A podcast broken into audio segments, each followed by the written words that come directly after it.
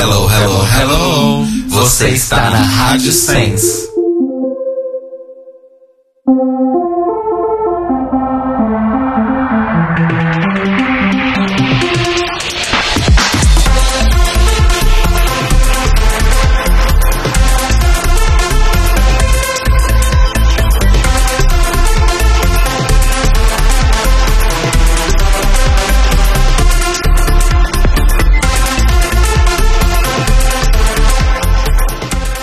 Olá, amores! Estamos começando mais um The Library is Open ao vivo aqui pela Rádio Sense em sensecast.org, praticamente congeladas aqui no estúdio do Cambuci, porque está um frio do caralho. Estou nesse momento com três meias, minha calça de moletom mais grossa, duas blusas, um gorrinho. Eu não tô mais com tanto frio, na verdade.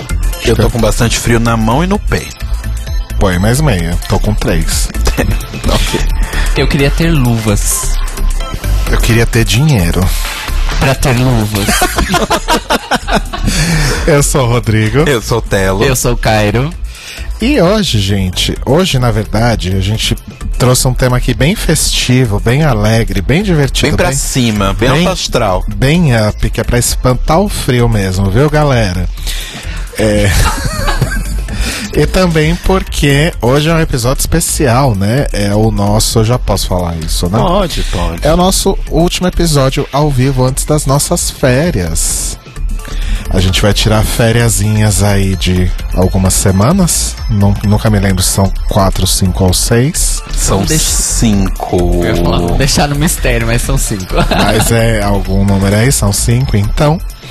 E porém, né, como vocês já devem ter ouvido no Notícias Quebrando da manhã desta segunda-feira, o The Library is Open vai entrar de férias, a gente não vai estar aqui, a gente vai estar fazendo outras coisas das nossas vidas, porém, diferentemente de outras férias aí que a gente já tirou no passado, dessa vez nós preparamos conteúdo para veicular durante as nossas férias, durante a nossa ausência. Por vocês, meninas. É pra vocês, viu, meninas? Então, assim, toda segunda continua tendo episódio do The Library is Open às nove da noite aqui na Rádio Sense.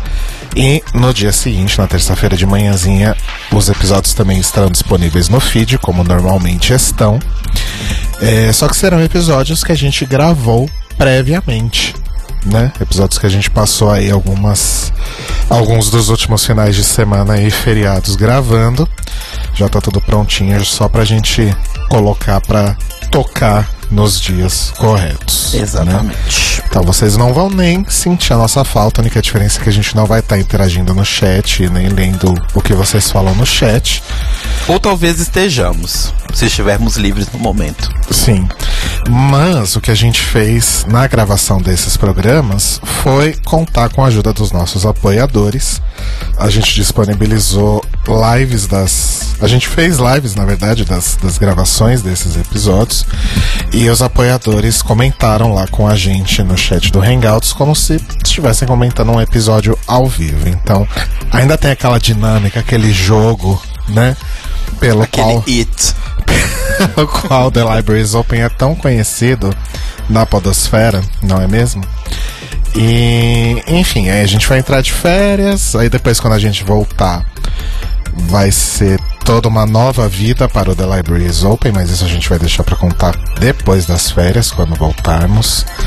Daqui pra frente tudo vai ser diferente, como diria o o foi o J Quest que regravou essa música, né? Foi.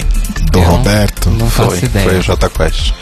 Enfim. Desculpa. Eu sei que o Lulu Santos regravou. Ah, é o Lulu Santos, não é o J, Jota Quest também J regravou. Quest regravou Todos Estão Surtos, eu acho. Não, ele também regravou. Nossa senhora, ok. É, e o Notícias Quebrando, obviamente, é um programa de notícias, né, gente? Não tem como fazer programa pré-gravado, muito menos pauta fria, muito menos reprise. Então, o Notícias Quebrando fica em animação suspensa até, os nosso, até o nosso retorno Exato. daqui a 5, 6, 4 semanas. E aí nós pensamos, bom, como o Notícias Quebrando né, no- lá nós normalmente damos notícias, então como o Rodrigo falou, não dá pra ter uma pauta fria. Daí o nome do programa, Notícias. Quebrando, exato. E a outra parte do programa é que nós damos dicas. Pensamos, hum, as pessoas vão ficar cinco semanas sem dicas. O que, pos- o que poderíamos fazer para solucionar essa questão? Essa- Braga? esse grande problema da humanidade. Exato. Como as pessoas vão ficar cinco semanas sem saber a nossa opinião sobre o que consumir? o que eu Nossa, vi? Que horror, né? E a solução que a gente encontrou foi lembrar vocês que vocês podem ir apoia.se. Não, desculpa. a solução que a gente encontrou foi. Ah, a gente já falou aqui, de, fez, fizemos um episódio fazendo uma perspectiva histórica chamada Música de Bicha. Recomendo que Exato. vocês escutem esse episódio. Maravilhoso. É, inclusive é um dos mais elogiados, né? É verdade. Nossa, até hoje. Foi muito legal. E então a gente resolveu juntar as duas coisas e fazer uma coisa contemporânea. Exato, a gente vai fazer um podcast basicamente pra falar sobre a nova MPB, a música de POC brasileira. Olha, tá aí o nome do episódio. Música pop brasileira. a nova música POC brasileira. Porque o que tá na pauta é música popular queer brasileira contemporânea. Não Ah, vamos usar POC, é o termo dos jovens, a gente é jovem. Eu não sei nem como fazer uma sigla. MPQBC. MPQ MPQBC. Meu cu que brilha. M- MCQB, meu cu que brilha.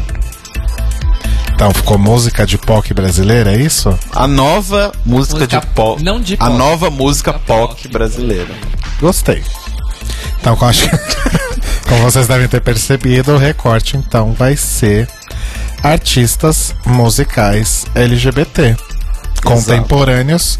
Definimos em conjunto, por sugestão de Cairo Braga, que contemporâneo é a partir dos anos 2000, certo, Cairo? É os últimos 20 anos, né? Sim. Acho que é suficiente pra falarmos de contemporaneidade. É, e eu acho que é um bom corte generacional também. né? Sim. Sim. Até porque nesse meio já temos gerações, inclusive. É, exato. O grande, o, o grande marco, vamos dizer assim, é o lance da internet, da, da A internet realmente mudou o mundo, né? Mudou o mundo, Pegou, menina. né? Pegou esse negócio. Esse Pegou negócio de esse negócio internet de- veio pra ficar. Ao contrário do que dizia Bill Gates em 1996, a internet veio pra ficar assim. Pois é. Olha só. Só eu lembro desse- dessas coisas. né? Loucura, né? Pois é. Eu não lembrava que ele tinha falado que não ia pegar. Quando ele lançou o Windows 95, que foi Não muito, foi muito criticado porque o Mac OS da época, que não era esse, gente, que vocês conhecem, era uma coisa totalmente diferente, é, já estava, tipo, super integrado à internet, com serviços, telnet, blá blá blá, essas coisas todas. América Online tinha parceria com a Apple nos Estados Unidos e o Windows 95 foi lançado e todo mundo desceu a lenha porque o, o sistema operacional não estava integrado com a internet. E o Bill Gates respondeu dizendo: "A internet é uma moda, ela não vai pegar".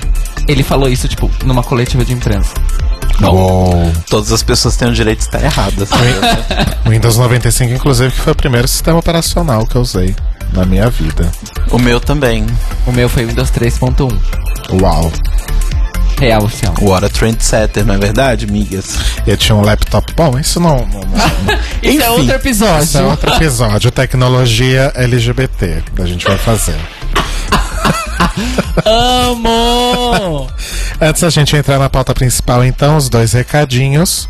O primeiro é entrem lá no nosso site, thelibrariesopen.com.br, deem aí esse page view pra gente e confiram todos os nossos episódios lá disponíveis, todas as informações sobre The Library is Open.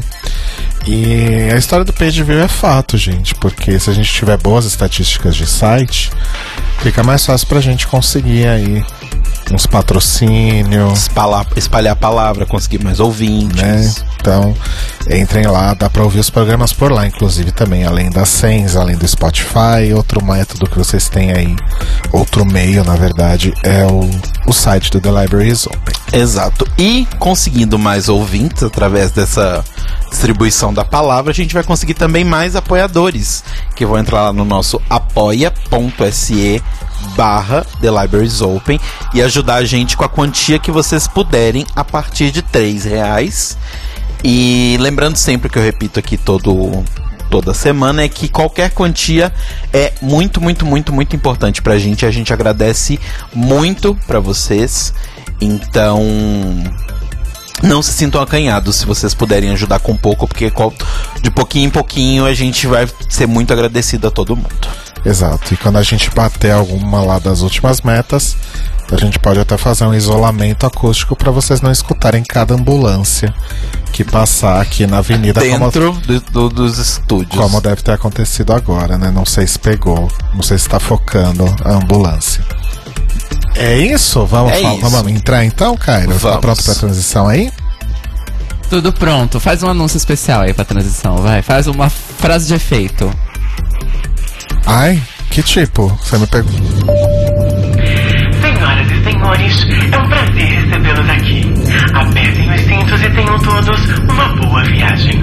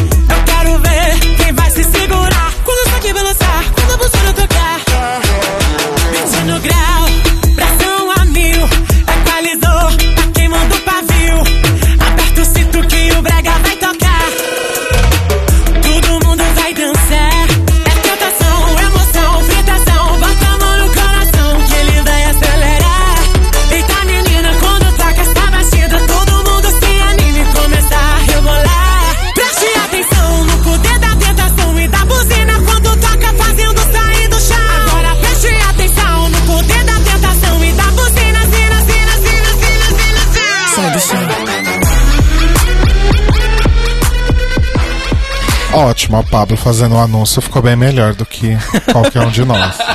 Eu amo porque esse que tem na música da Pablo é o mesmo sample que tem naquela música do Cai de boca no meu bucetão. Oh. É, é o mesmo. É do Kaique Tenório. É o mesmo.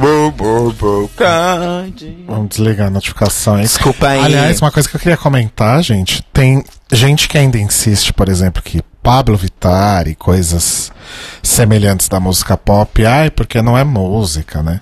Gente, não é todo mundo que faz esse 4x4, 4x4, 3x4, 3x4, 4x4, 4x4 tão bonitinho. Acho que eu fui um pouco longe, desculpa.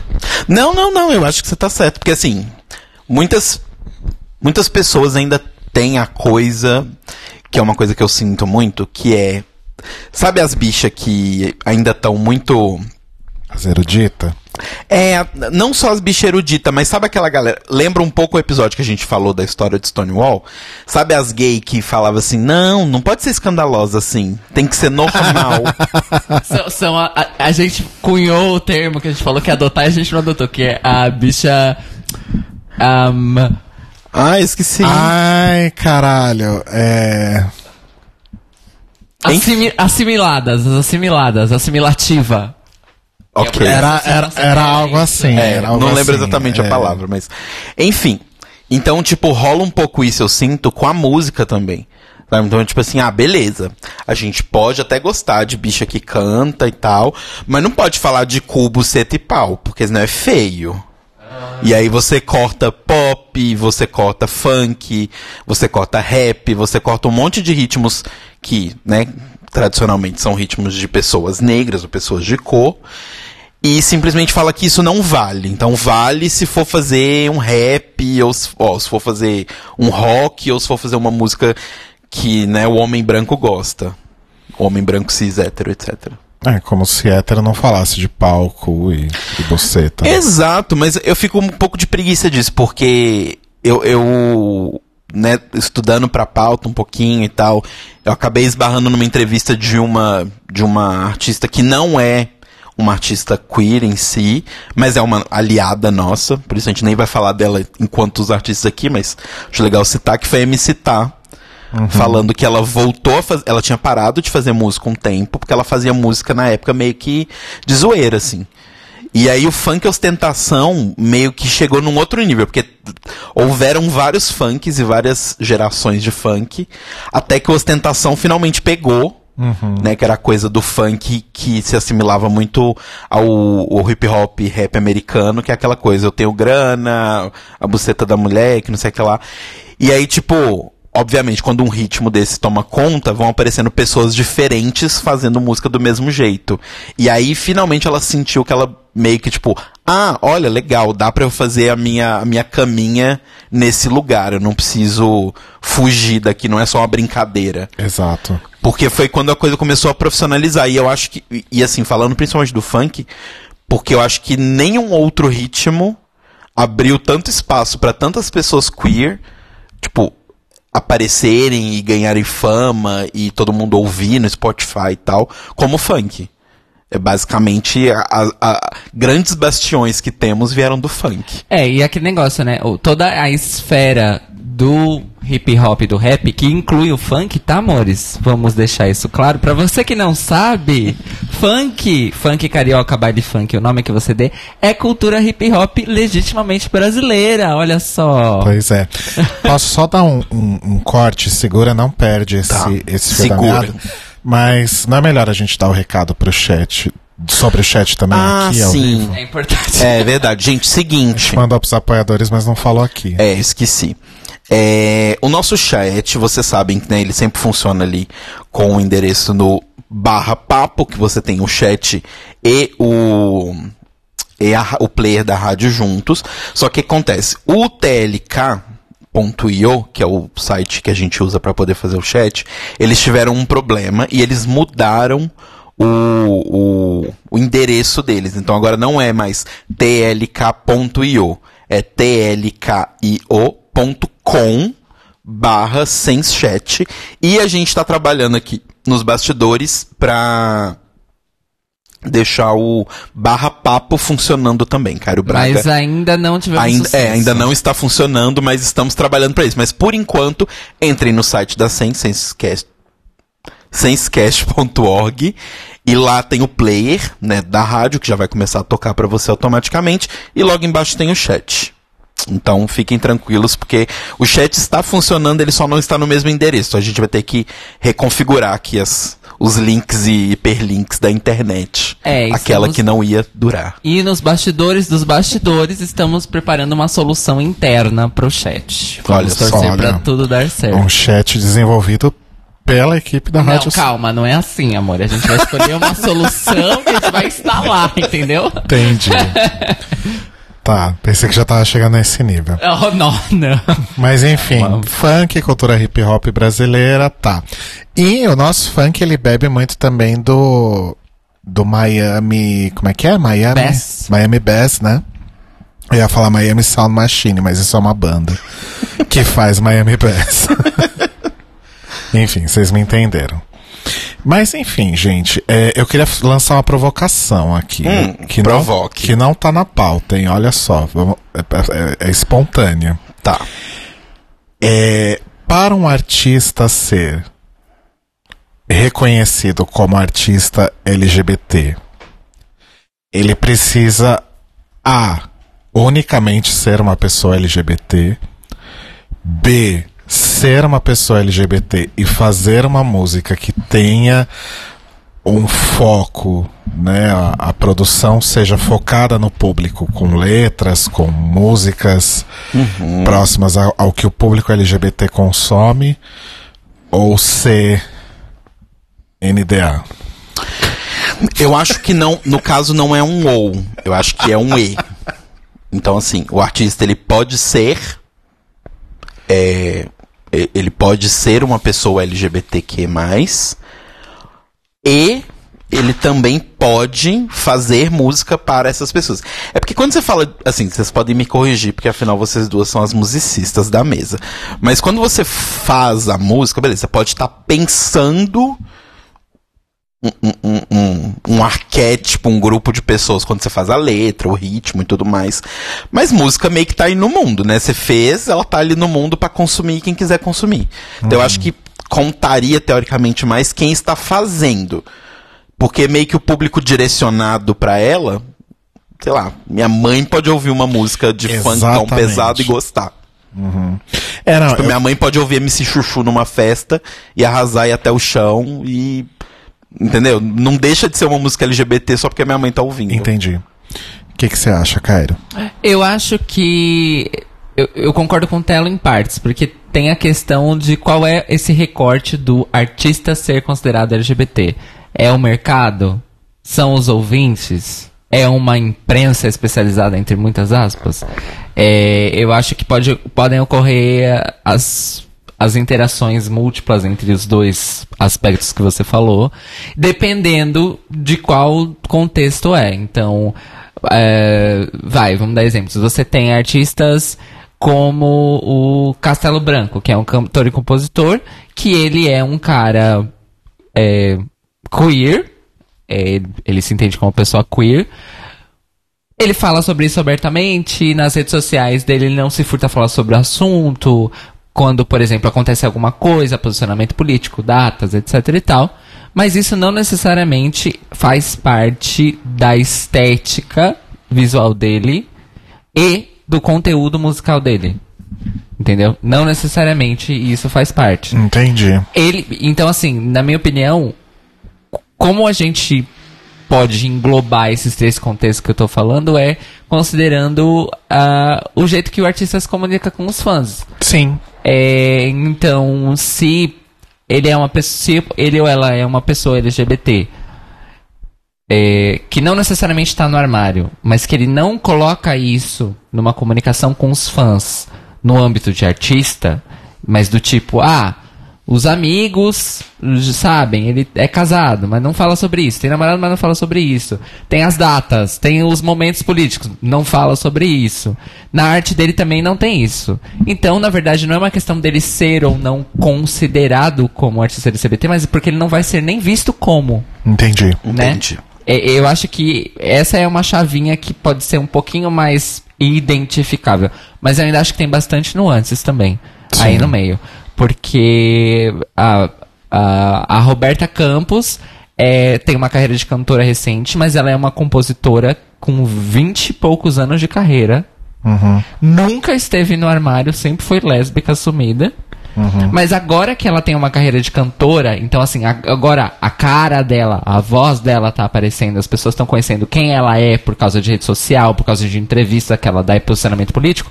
Agora ela é reconhecida como artista LGBT, só que ela tá sendo uma artista LGBT há mais de 20 anos. Certo. Entende? E também eu Então- acho que. Eu trouxe esse ponto porque, justamente pensando em uma das, das indicações que eu vou fazer, já dando spoiler agora, que é o Felipe Cato, né? Ele é um homem gay, ele se, se assume dessa forma, se identifica dessa forma. É, e ele, principalmente nesse terceiro disco, né, o, o Cato, é, ele passou a ter um, um- um- um- Como é que eu vou dizer? Ele passou a se comunicar de uma forma diferente, de forma geral, assim. Então ele tá mais livre, leve e solto em relação à sexualidade dele. Isso se reflete nos looks, isso se reflete na forma como ele conversa com os fãs, como ele.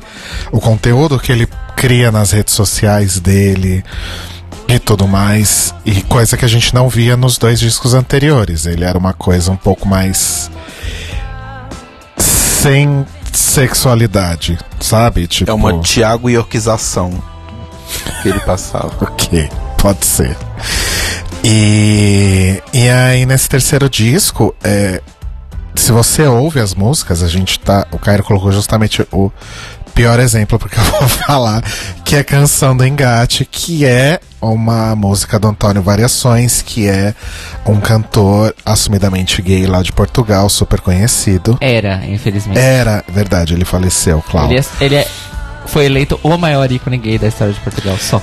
Tirando Canção do Engate, é, todas as outras músicas do Cato, de- que estão nesse álbum Cato, aliás, que não são autorais, que não são dele, porque ele é mais. ele compõe também, mas ele é muito mais intérprete do que compositor nesse disco. Principalmente tem música de um monte de gente aí. E não são músicas que necessariamente foram escritas por pessoas LGBT ou é, com uma direção para um público LGBT ou que trata de temas LGBT. Então foi esse o ponto que eu, que eu quis pegar. Só que ele não deixa de ser um artista LGBT, porque a forma como ele se expressa, independente das músicas não retratarem isso 100% das vezes, é, ainda assim ele se expressa como uma pessoa LGBT de todas as outras formas. E ele assume posicionamentos e tudo mais, como foi o exemplo que você citou. É, e tem uma coisa interessante do Cato que, assim, o lance dele ser um homem considerado afeminado ou feminino é uma isso é uma coisa que ele nunca fez questão de esconder do ponto de vista do jeito que ele fala, do jeito que ele gesticula, do jeito que ele se movimenta no palco. Tanto que a, a, a, a grande grande destaque do início da carreira do Cato é que ele era um homem que conseguia cantar com um tom extremamente feminino. Exato. Só que aí a gente tem também a questão de que o Cato já chegou nesse negócio é, tendo essa persona de palco dele.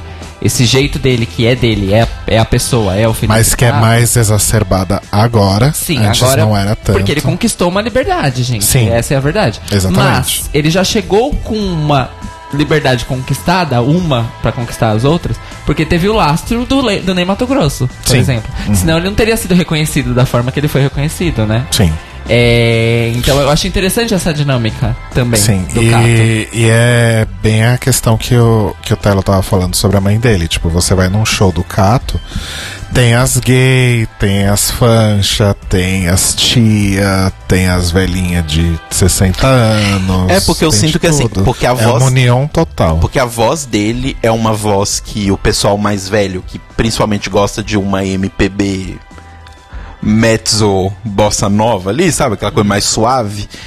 Que é uma voz que essas pessoas gostam. E ele cantava, tipo, durante um tempo ele teve músicas em trilha de novela da Globo. Então, Sim. querendo ou não, é um público que ele conquistou e ele não vai perder. Assim, é muito legal que ele não tenha perdido esse público por ter se tornado quem ele queria ser desde o começo, sabe? Exato. É interessante você falar isso, porque o- os amigos e amigas do meu pai, que são nossos elders daqui de São Paulo, eles gostam do Cato justamente por ser uma coisa que pra eles é familiar por causa do Mato Grosso. Eu já escutei várias vezes eles falando: Nossa, mas ele bebeu gostoso na fonte do Ney, mas ele tá fazendo tudo tão lindo, não é uma cópia. Sim. Nossa, Tem é isso mesmo. também, né? Inclusive- Ele é familiar pra essas pessoas, mas ele não é um pastiche. É legal isso, né? Isso é importante. É legal, é legal ele ser alguém que as pessoas novas vão se apaixonar, Sim. independente de terem a referência ou não, mas que as pessoas mais velhas vão associar a alguma coisa querida delas, como o Ney, por exemplo. E eu, eu acho bonito quando o artista consegue fazer isso, sabe? Você claramente vê qual é a. Qual é a. Como é que eu falo? A, a referência. Mas claramente você vê que é uma coisa dele. Sim.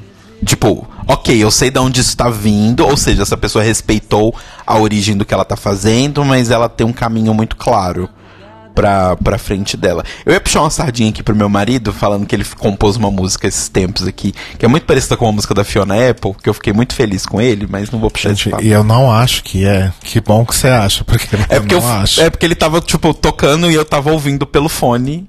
E eu falei, você vai ter um cover de Fiona Apple no disco? Aí ele, não, por quê? Eu falei, nossa, esse pianinho tá tão Fiona Apple. E, tipo, eu acho isso muito legal, sabe? Que ele conseguiu, é uma artista que ele gosta muito, ele conseguiu canalizar isso pra, pro trabalho dele. Inconscientemente, porque pra mim realmente não parece. Ah, mas é, mas é o melhor jeito. Quando você não sabe exatamente o que você tá fazendo. Aí eu tenho, eu tenho uma É outra pergunta pra vocês duas, musicistas. Só um comentário pro Mário. Mário, sua mãe, fala pra sua mãe que ela não é uma velhinha, que tudo é relativo. Eu com 40 tenho certeza que sou mais velho que a sua mãe de 62.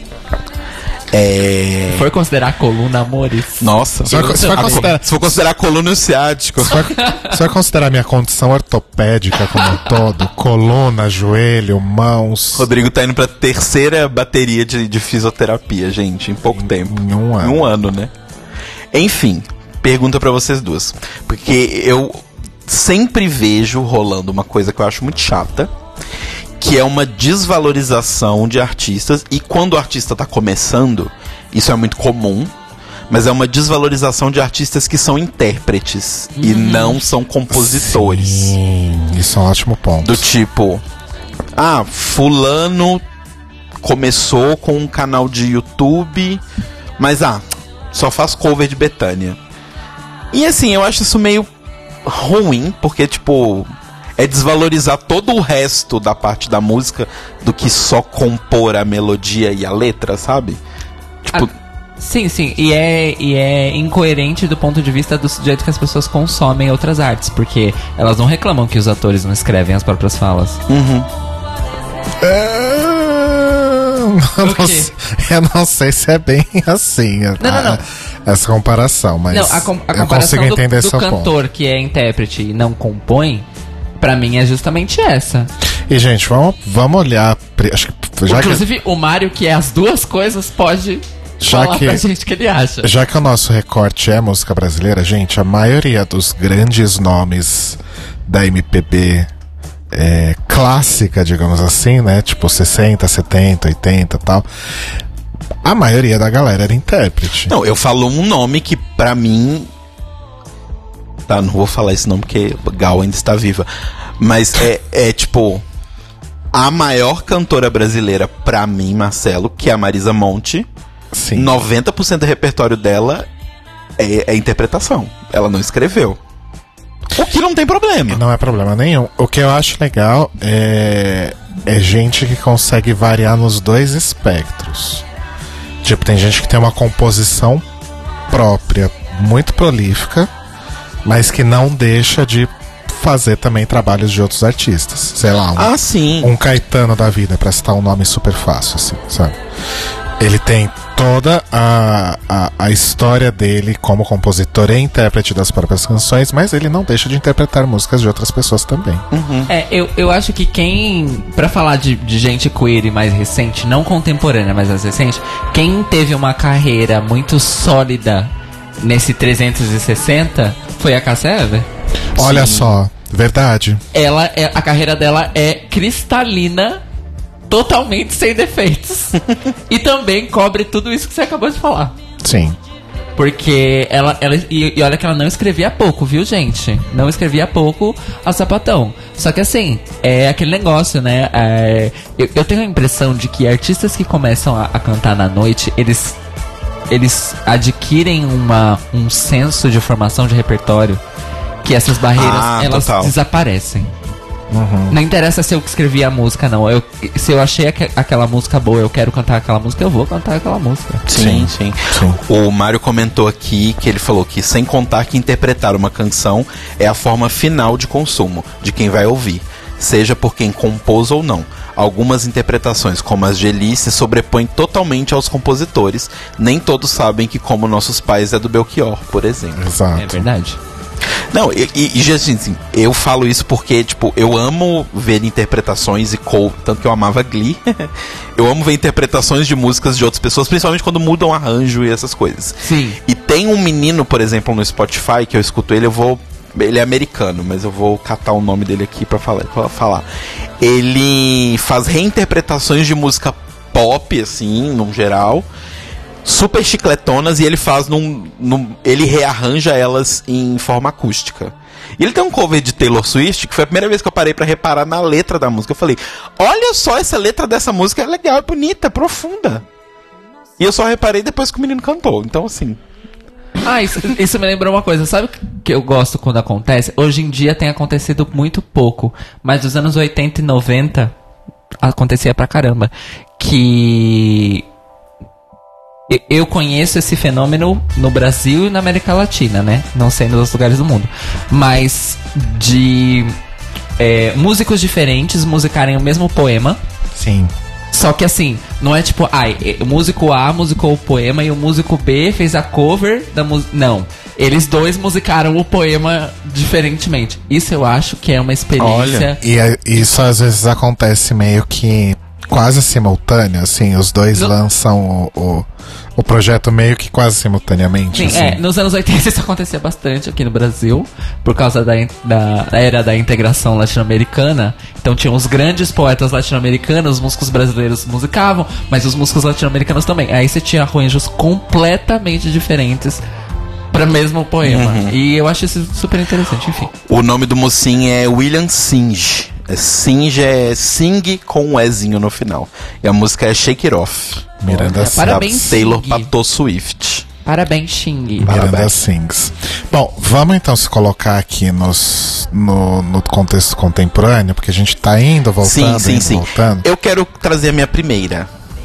Minha primeira banda, que é o seguinte, o Rô falou do, do Cato, né? Que tem essa questão de beber muito do. De Ney Mato Grosso e várias outras referências. E eu quero trazer pessoas que bebem muito de Gal Costa. Vamos Olha lá. só. Que são as Bahias e a Cozinha Mineira.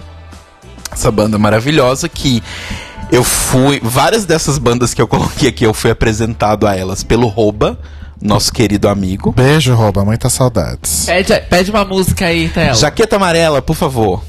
Pode continuar. É, eu fui apresentado a elas pelo Rouba, que me levou pra ver um show. E assim como vários desses artistas que a gente vai falar aqui, inclusive, gente, vale muito a pena você ir no show. Porque eu falo isso com o Rodrigo. Support your local queens. Exato. E assim, os shows normalmente são muito bons. Não que os discos sejam ruins, mas os shows normalmente, na minha opinião, são melhores. E olha que eu não gosto de música ao vivo. Mas enfim, as Bahias, né, são basicamente a Sucena, a Raquel e o Rafael, que é a cozinha mineira em si. É, os três estudavam na USP, estudavam História na USP. E a Raquel e a Sucena tinham o mesmo apelido dentro da USP, que era Bahia. Porque, a Sucena porque ela é da Bahia. E a Raquel porque ela é de São Paulo, mas ela morou muito tempo na Bahia, então ela pegou sotaque, pegou jeito e tal. E eles começaram a se juntar os três por volta de 2011, fazendo shows na faculdade, em festinha, de... aquela coisa, né? Fazendo show em festinha de faculdade, um gig aqui, um gig ali. Aí o negócio vai profissionalizando e eles gravaram o primeiro disco deles em 2012, mas o disco só foi sair em tipo 2015, sabe? Que é o é o Bicha. É Não, o Mulher, primeiro né? é o- é o Mulher. É, eu sempre troco a ordem dos dois. O Mulher, que é o primeiro disco. E assim, gente, eu falo sempre delas. Encontrei a Sucena esses dias, tive um pequeno chilique de fã. Encontrei a Sucena no Aí você se show. comportou super bem, para. No show da, da Caymmi, eu tava. Ah, é a Sucena. A Fafá tava do lado, mas eu tava muito mais ali pela Sucena, porque assim. Ai, a Fafá não tem a moral de chegar, não. Tem que ter muito respeito. É. não, não que a Sucena não tenha que ter, mas é porque é uma pessoa Ah, mais próxima. É, a Sucena é mais gente como a gente. É, a sabe? Sucena é gente como ela também pegou o ônibus. Apesar sabe? de todo mundo falar que a Fafá é super do povo, né? Mas eu também teria, eu me sentiria super É, intimidado. não, você fica intimidado. E, e a Sucena foi super fofa, me abraçou e tal, tirou foto. E assim, pra mim, eu sempre falo isso, eu, eu, eu não gosto de desmerecer a Raquel de forma alguma, eu acho ela talentosíssima. Mas a voz da Sucena, pra mim, é tipo anjos cantando, sabe? Então a gente vai ouvir um pedacinho agora de Jaqueta Amarela, que é basicamente a Sucena cantando ela toda. E pra mim, a minha música preferida deles é maravilhosa.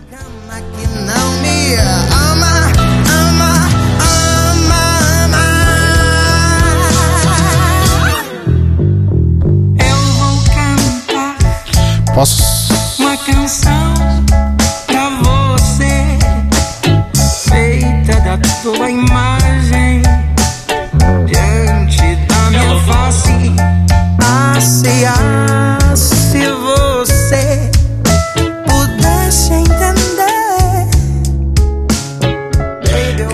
Tô desacostumado com essa dinâmica da Tamisa que tá de férias há quase um ano. é... só pra não perder esse gancho da, da Fafácia, aí você já volta Uhum. pra elas. Ouçam Alinhamento Energético, música Sim. da Letrux, que Fafá de Belém gravou no seu mais recente disco, Humana. Caralho, eu só digo isso, mas vamos voltar pras Bahia. Não, então assim, é, a banda hoje, obviamente, não são só os três, eles têm uma banda fixa que tá com eles há um tempinho. E eles acabaram de lançar um disco novo que é o Tarântula, que é não, não, não uma homenagem, mas é uma lembrança e uma recordação importante da Operação Tarântula, que a gente comentou que aconteceu aqui no Brasil nos anos 80, certo? Isso. Nos anos 80. Final dos 80, né? Isso. Pra prender travestis, profissionais do sexo, lésbicas e gays que fossem não de pele branca e estivessem em lugares onde teoricamente eles não deveriam estar, a polícia passava e saía prendendo todo mundo. E principalmente travestis e transexuais foram presos nessa época. E Raquel e Açucena, como duas mulheres trans, resolveram fazer esse esse recall aí porque a gente tá precisando nos momentos atuais. Então acompanhem a carreira delas, acompanhem a carreira da banda. É uma banda muito boa. Assim, a gente sempre acaba enaltecendo muito as vocalistas, né, ou os vocalistas quando a gente vai falar de bandas, mas é muito importante que o trabalho de todo mundo esteja no lugar e assim, a banda é incrivelmente boa. Então, se vocês puderem ir a um show, por favor, vão ao show, porque na época que eles gravaram o primeiro disco, é, o Mulher, eles ainda não tinham a banda que eles têm hoje, formadinha, todo mundo e tal. Então é muito legal quando as pessoas passam uns anos, você vai amadurecendo, você vai fazendo aquele mesmo show várias vezes, então você vai surgindo coisas novas na cabeça, então assistam o show deles, sempre tem... A maioria das bandas que a gente vai falar aqui, gente, sabe qual é a melhor parte? Tem show no Sesc, olha só, 30 reais. Às vezes é menos que isso, inclusive. Então e às aproveitem. vezes nem é no Sesc, é bem menos, menos que isso. Exato. Então aproveitem. Às vezes é de graça. Exato, às vezes aproveitem. Às vezes aproveitem. Aproveitem. Sempre, não às vezes. Exato. Porque Aproveitem sempre. são porque shows muito às le- vezes é de graça. são shows muito legais pra vocês assistirem. É, e as Beias da Cozinha Mineira já é aí é, na, na esfera, na historiografia do negócio, elas já são aí uma das pioneiras, né? Do que a gente está vivendo hoje. Exato. É verdade. E maravilhosamente ete- eternizadas, inclusive, num grafite gigante que tem ali num prédio que dá pra ver do Minhocão, ali no Aroche. Elas e a Lin. Elas e a Lin. E mais, e mais gente É, tem mais gente, mas as Pessoas três pequenas, grandes, né? assim.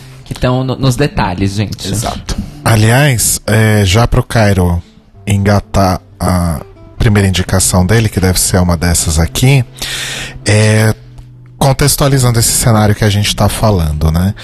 Muito do que a gente tá vendo hoje começou a surgir aí no final da década 00, começo da década 10, né? que graças aí ao a, a facilitação né, dos serviços de streaming e de você colocar material na internet e tal. O SoundCloud, na verdade, foi o primeiro bastião de todos. Foi. Quem, que artista nunca colocou uma música no SoundCloud? né? Pois é, as demos da Jupe, quem quiser ouvir, esse pá, ainda estão no SoundCloud da Jupe, de 10 anos atrás. E foram justamente essa cena que a gente vive de uma maior exponência aí de artistas LGBT começou justamente com a movimentação de artistas queer, em especial drag queens e pessoas trans, não brancas, das periferias das metrópoles e do norte e do nordeste do país, né? Então, todo esse caminho aí a, que a gente tá, tá vivendo hoje foi pavimentado aí, como sempre, né? Pelas pessoas aí que têm a coragem de dar a cara a tapa, não é mesmo? Exato. E aquele negócio, né? Tipo, essas pessoas marginalizadas tiveram acesso a meios de produção. E, obviamente, que elas tinham muita coisa pra dizer. É, como a gente falou, a internet facilitou muito, muito, muito, né, os meios de produção.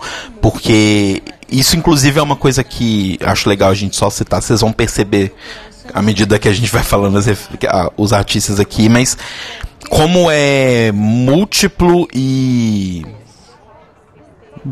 Não é dissonante, mas assim, são diferentes os estilos musicais. Sim.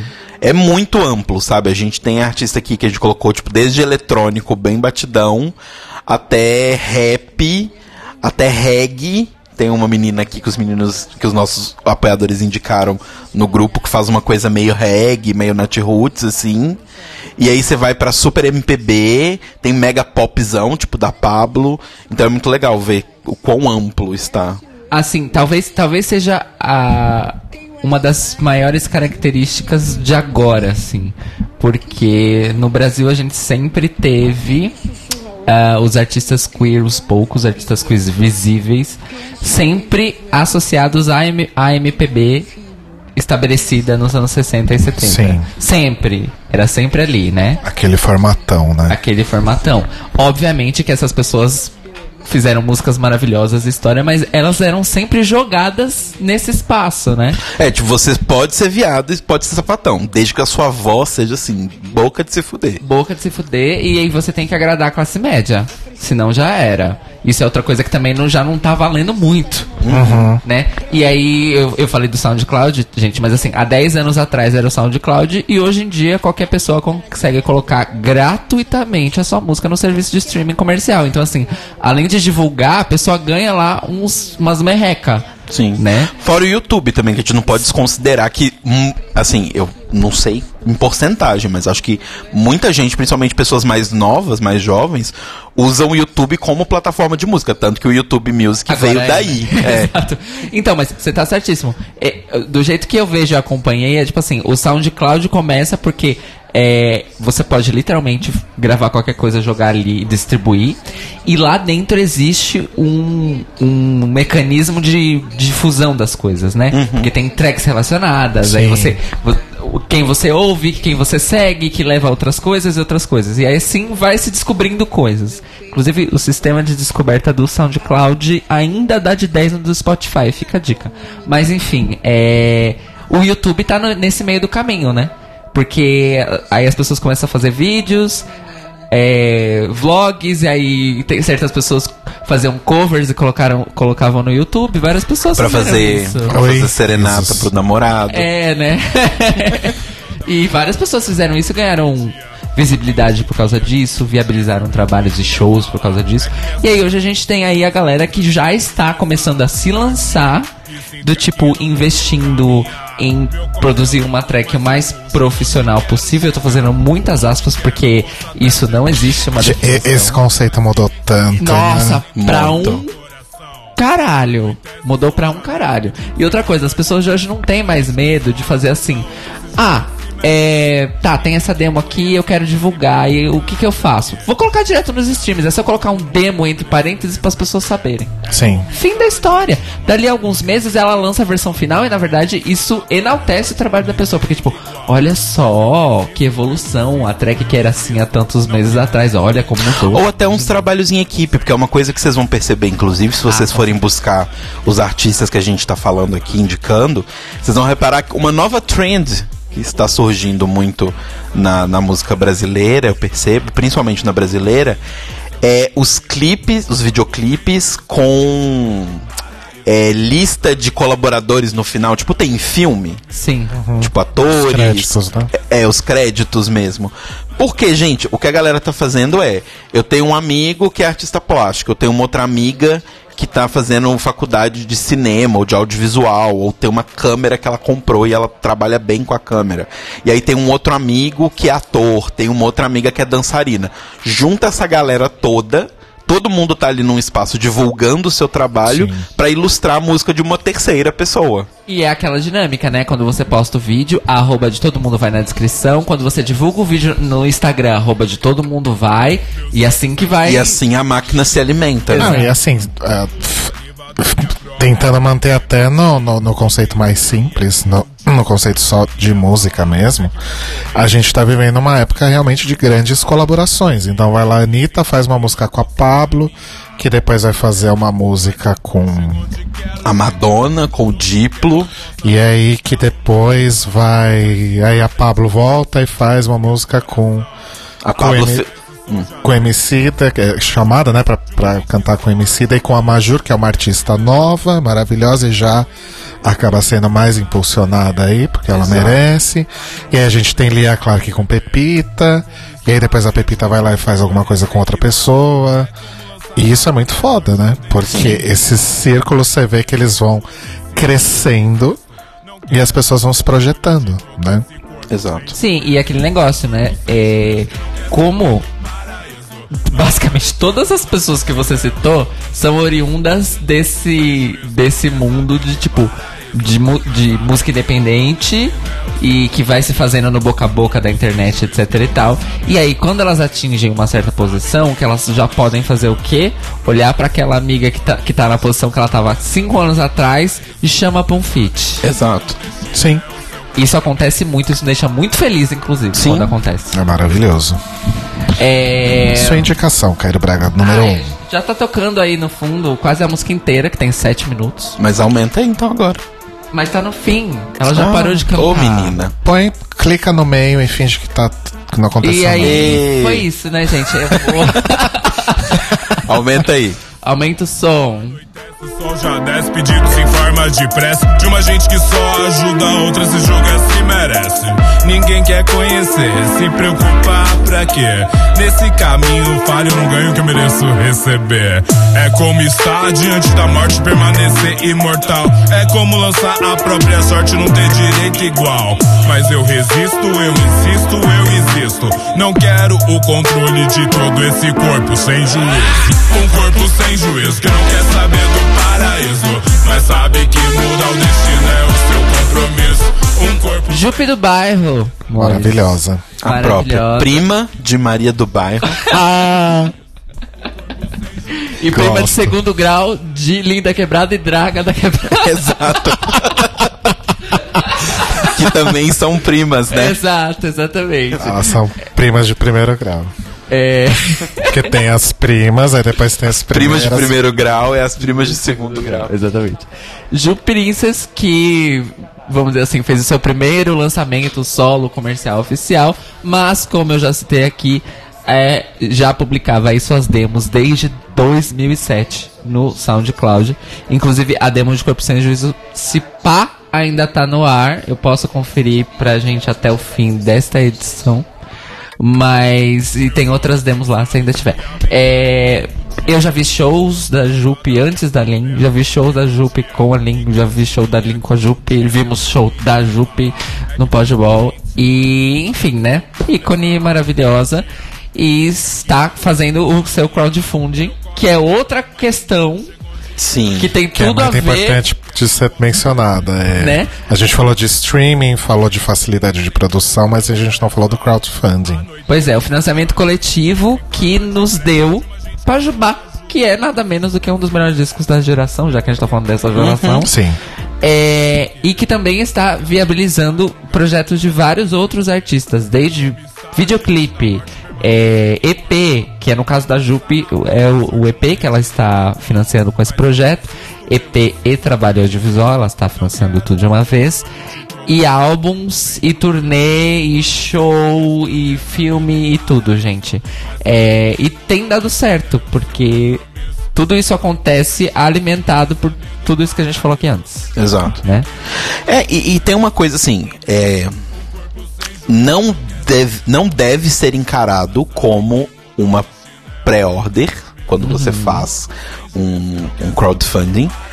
Mas muitas vezes é encarado como um pre-order e de certa forma é bom às vezes que seja encarado como um pre-order. Porque eu acho que é muito, assim, é, é um tapa na cara de grandes gravadoras. E aqui eu vou citar nomes, tipo Som Livre, que só lança nome de medalhão, disco de medalhão e disco de trilha de novela. Porque assim, você chega pra uma Som Livre, por exemplo, ah, quero lançar o meu disco e tal. Não sei, mas assim, eu não sei nem se existe esse tipo de espaço, sabe? Pra artistas menores e artistas queer, artistas que não estão nesse mainstream. Então, tipo, querendo ou não, você lançar um crowdfunding é meio do tipo, vou ver quantas pessoas estão interessadas pelo meu trabalho, porque aí você sabe quem realmente tá interessado no seu trabalho. Não é o fato de 10 pessoas engravatadas numa sala falarem que gostaram do seu trabalho que significa que ele vai ser lançado. Exato. Então, isso é muito legal. Sim, arrasou. E só pra confirmar, as demos da Jupe ainda estão no SoundCloud, na conta antiga dela, que é soundcloud.com barra Jupe underline art. Ela é artista. Ela é artista. Eu olhei pra ela e falei, artista. E aí vocês descem e aí tem duas demos de 2017, o Corpo Sem Juízo Esses e Gui- 17. de 2007, perdão. Corpo Sem Juízo, que tinha dois minutos a menos. e Gueto, que é outra música foda que eu espero muito, muito, muito, muito, muito que ela tenha trazido pra esse EP que ela tá pra lançar. É, então é isso, gente. Ouçam e acompanhem o Jupe do bairro. Outra coisa E interessante. junto com a Jupe, podemos falar também de sua Podemos prima falar. de segundo grau, Lin, da quebrada. Que essas, assim, a gente sempre fala de Pablo Vittar que saindo muito longe, mas essas duas não só estão indo longe da música, como tem um programa na TV, tá, meu amor? E vivem fazendo turnê na Europa. É, elas, na verdade, elas já foram longe, voltaram, foram longe, voltaram Exato. algumas vezes. Já cruzaram o Atlântico algumas vezes. Nossa, isso é uma outra característica também. Como que as. Não acontece com todos os artistas, claro, mas eu percebo que nesses artistas que já estão chegando num médio porte, assim, né? Então a gente tem a Lin, a gente tem a Glória, a gente tem a Pablo e tal. Acontece muitas vezes dessas pessoas serem reconhecidas lá fora muito antes delas serem reconhecidas aqui. Do tipo, show da Lin, é, de toda a turnê que, ela, que elas duas fizeram, né, da Lin e da Jupe, que elas fizeram na Europa, ela postava foto, tipo, completamente esgotado. Que é uma coisa que antes do, do Pajubá e tal, ou até depois um pouco, não acontecia aqui. Porque eu não sei se a gente tem. Sei lá, se é vergonha, sabe, às vezes. Mas eu sinto que a gente não valoriza tanto. Tipo, hoje eu sinto que principalmente a comunidade LGBT abraçou mais essas pessoas, mais esses artistas. Mas eu sinto que durante muito tempo a gente não valorizava o- o- os artistas daqui. Era muito uma coisa do tipo, o que vem de fora, o que vem de fora. Mas a nossa comunidade começou a abraçar muito mais a música brasileira. Mas será que isso já não é uma coisa cultural que remonta aí a, a história do Brasil mesmo? Não, eu acho Porque- que sim, mas o que eu percebo hoje é a diferença. Porque, tipo, por exemplo, sei lá, pegar o meu irmão. Um exemplo de bicha novinha. Meu irmão ouve basicamente música brasileira. E, tipo, na, na pegada de João, na pegada de Silva, essas coisas assim. Hip hop, rap, algumas coisas, e K-pop. Ele basicamente escuta essas três coisas. Tipo, ele não escuta tanto, tipo, divas, Beyoncé, essas coisas assim. E eu acho legal, porque finalmente aconteceu da gente valorizar essas pessoas, sabe? Sim. Porque, tipo, eu, eu me lembro quando eu era criança nos anos 90, era lame você gostar de coisas brasileiras, sabe? Tipo, era. Ai, nossa, banda brasileira. Por que você não escuta isso aqui, Sonic Youth? Não que Sonic Youth seja ruim, É maravilhoso. mas, tipo, era uma valorização do Sonic Youth só porque ele era de fora, Sim. Sabe? E eu acho. Ai, mas é que vocês são de outra geração. Mas pode falar, meu senhorinho. Porque quando. Porque quando eu comecei a assistir MTV em 1990, não existia produção de videoclipe no Brasil. Existia tipo 1% do que chegou a existir nos anos 2000 antes do YouTube acabar com tudo, sabe? Então, basicamente o que eu consumia na MTV era música internacional, porque era o que tinha pra passar. Quem tinha clipe era, sei lá, Paralamas do Sucesso, Titãs, bandas que já eram grandes nos anos 80. Aí no meio dos 90, quando começou a surgir os Skank, os J Quest e tal, essa, os Raimundos, essa galera já surgiu com videoclipe. Sim. né?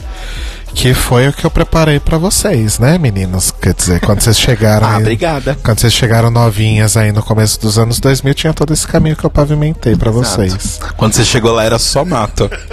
Inclusive, que louco, né? O, o YouTube primeiro matou o videoclipe, depois ressuscitou o videoclipe. Porque hoje, basicamente, como a gente tá falando, o as YouTube- pessoas. O YouTube não matou o videoclipe, então o matou YouTube a matou MTV. É MTV, é. É diferente, é diferente. Mas talvez no formato que videoclipe era antes, ele matou. É, eu acho que o videoclipe hoje ele tem muito mais um- uma cara de storytelling do que ele jamais teve. Sim, sim, total. né? As pessoas não veem um clipe no YouTube só pra ver música. Tipo, na época do videoclipe, época clássica do videoclipe, clássica que eu digo é 70, 80. O que tinha mais era clipe da banda tocando a música. Não tinha história. Sim. Né? A história começou a surgir nos anos 80 pra frente. É, assim. e agora a gente tá chegando no ponto do aesthetics mesmo, assim, por exemplo, Sim. sei lá, você vê é, a Rosalia e a nossa Rosalia brasileira MC Tá, citando ela aqui de novo, é, os, os vídeos delas no YouTube, tem alguns vídeos que são tipo quase um, um gif de uma coisa muito pequena, mas é uma imagem basicamente estática e a música rolando no fundo. É só pela aesthetics da coisa. Inclusive tem muito do que você falou agora há pouquinho, porque hoje o videoclipe ele não é mais encarado como simplesmente é, eu vou usar o exemplo do Emicida de novo. Não é só o clipe do Emicida com a Pablo e a Major. É o clipe da Lab Fantasma, que é uma produtora de audiovisual E de moda e de um monte de coisa. que fez o, o que por acaso é, é- é dele, mas até aí tudo, tudo bem. Então, assim, é mais um, um esforço conjunto de do artista musical com o artista visual, com a produtora. Não é mais só tipo, ah, tá saindo aqui o clipe do fulano. É o clipe do fulano produzido por tal produtora. Olha que foda. E adiciona uma história, né? Porque eu acho que assim, os clipes anteriores eles podiam até ter uma historinha pequenininha contando uma coisinha, mas nesses agora você tem uma adição de contexto, não só uma adição de historinha. É do tipo assim, o clipe hoje ele adiciona muita coisa na música, tanto que a gente vários clipes que param no meio pra ter um momento ali ou de silêncio ou às vezes de uma cena de barulho de ambiente, sei lá. Eu lembro muito do Johnny Hooker, por exemplo, a gente não comentou a música dele com a Lineker, Flutua. Flutua maravilhosa. Tem todo um trabalho de áudio no, no clipe pra poder contar a história, que não é só uma história, também é uma questão de observação sobre a nossa vida, de pessoas LGBTs e pessoas com deficiência e tal. Tipo, vai muito além do que a música foi, porque a música vai até um certo ponto, né? Porque ela tem aquele tempo, aquela melodia e aquela letra, aquilo ali. E aí vai além, assim, eu acho bem legal. E esse negócio das produtoras, a gente teve um- muito pouquinho disso nos anos 90, quando surgiu a Conspiração, Sim. que fazia Sim. clipe de 9 entre 10 artistas brasileiros, né? Mas depois eu acho que isso meio que se perdeu. Inclusive, Com o fim da MTV e tal, isso A- se perdeu. E a vol- tá voltando agora. conspiração, é, fazia 9 entre 10 e quem dirigia esses 9 era o Androuxa, Ricardo ó. Rodgington. E o Androuxa. Ah, é os dois, né? Eu Aham. esqueço que eram dois. Eu sempre esqueço que eram dois. pra mim, eles eram tipo um- uma, uma entidade.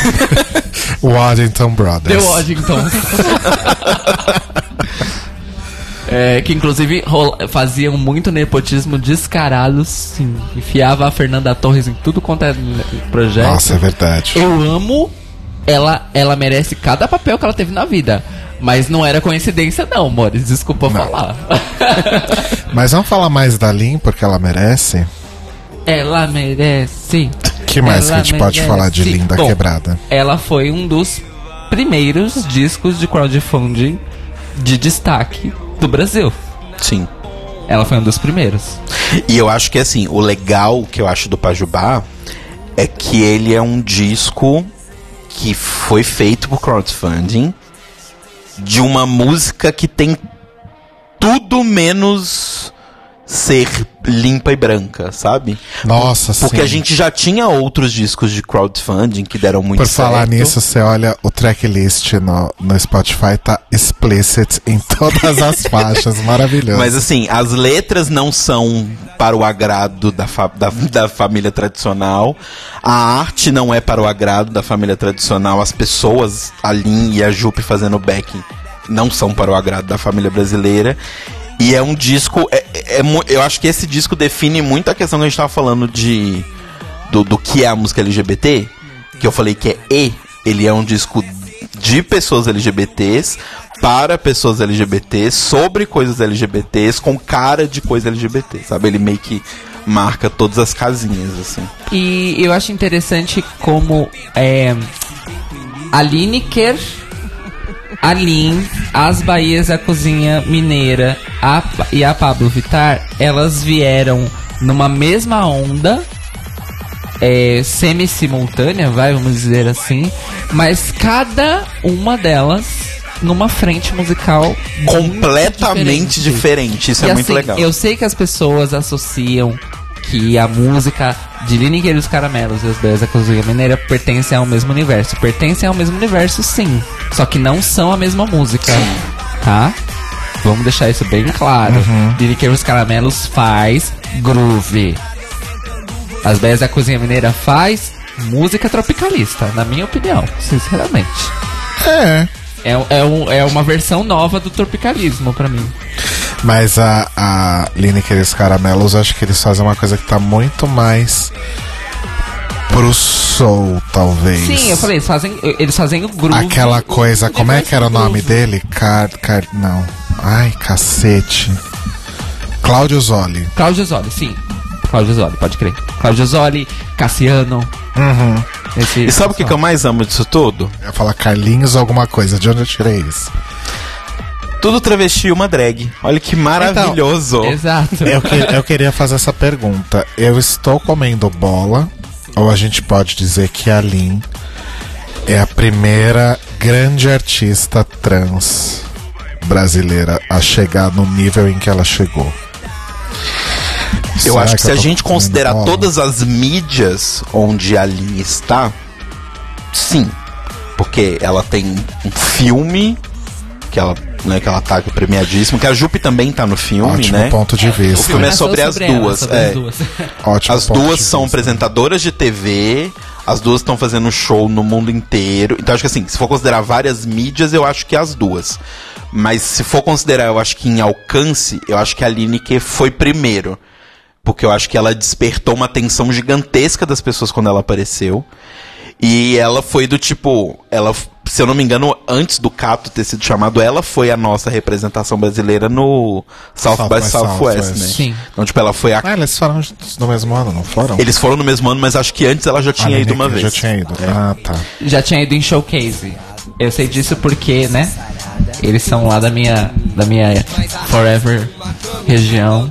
São Carlos Araraquara Ribeirão Preto. e quem agencia eles é um veterano meu. Ah, só. arrasou. Mas, mas assim, eu, eu acho que a Lineker foi a primeira, assim.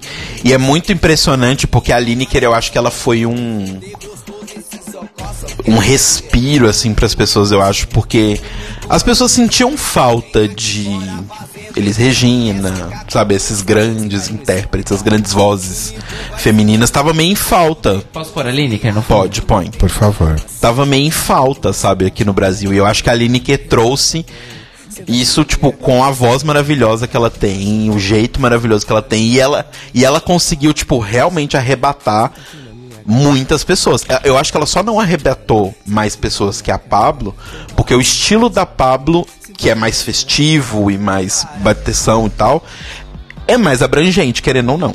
Música de festa é sempre mais pessoas escutam. Mas vocês não acham que no caso da Lineker, por exemplo, que a gente fazendo essa, continuando a fazer essa comparação com a Lin, é porque a Lineker produz algo que é mais palatável para outros ouvidos também? Sim. Tipo, a minha irmã ama a Lineker, mas acho que ela nunca ouviu falar da Lin, por exemplo. Sim, mas eu acho que sim, mas não tira o mérito. Mas eu, sabe? é, eu também acho que não tira mérito. Não, de jeito nenhum, mas eu só, eu só, Não, só concordo acho que é com um ponto válido. ver. E também o- outros detalhes de meandros técnicos da carreira e da indústria. A Lin é uma artista underground, né?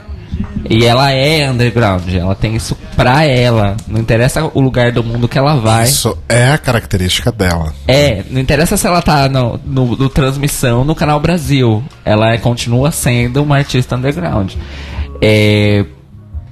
E a, a Lineker é independente, mas não- ela não faz também, ela também não faz uma música que faz parte do que a gente entende por underground também. Porque tem essa divisão que as pessoas não falam muito, né? Super. O underground, ele abarca certos estilos musicais e outros não.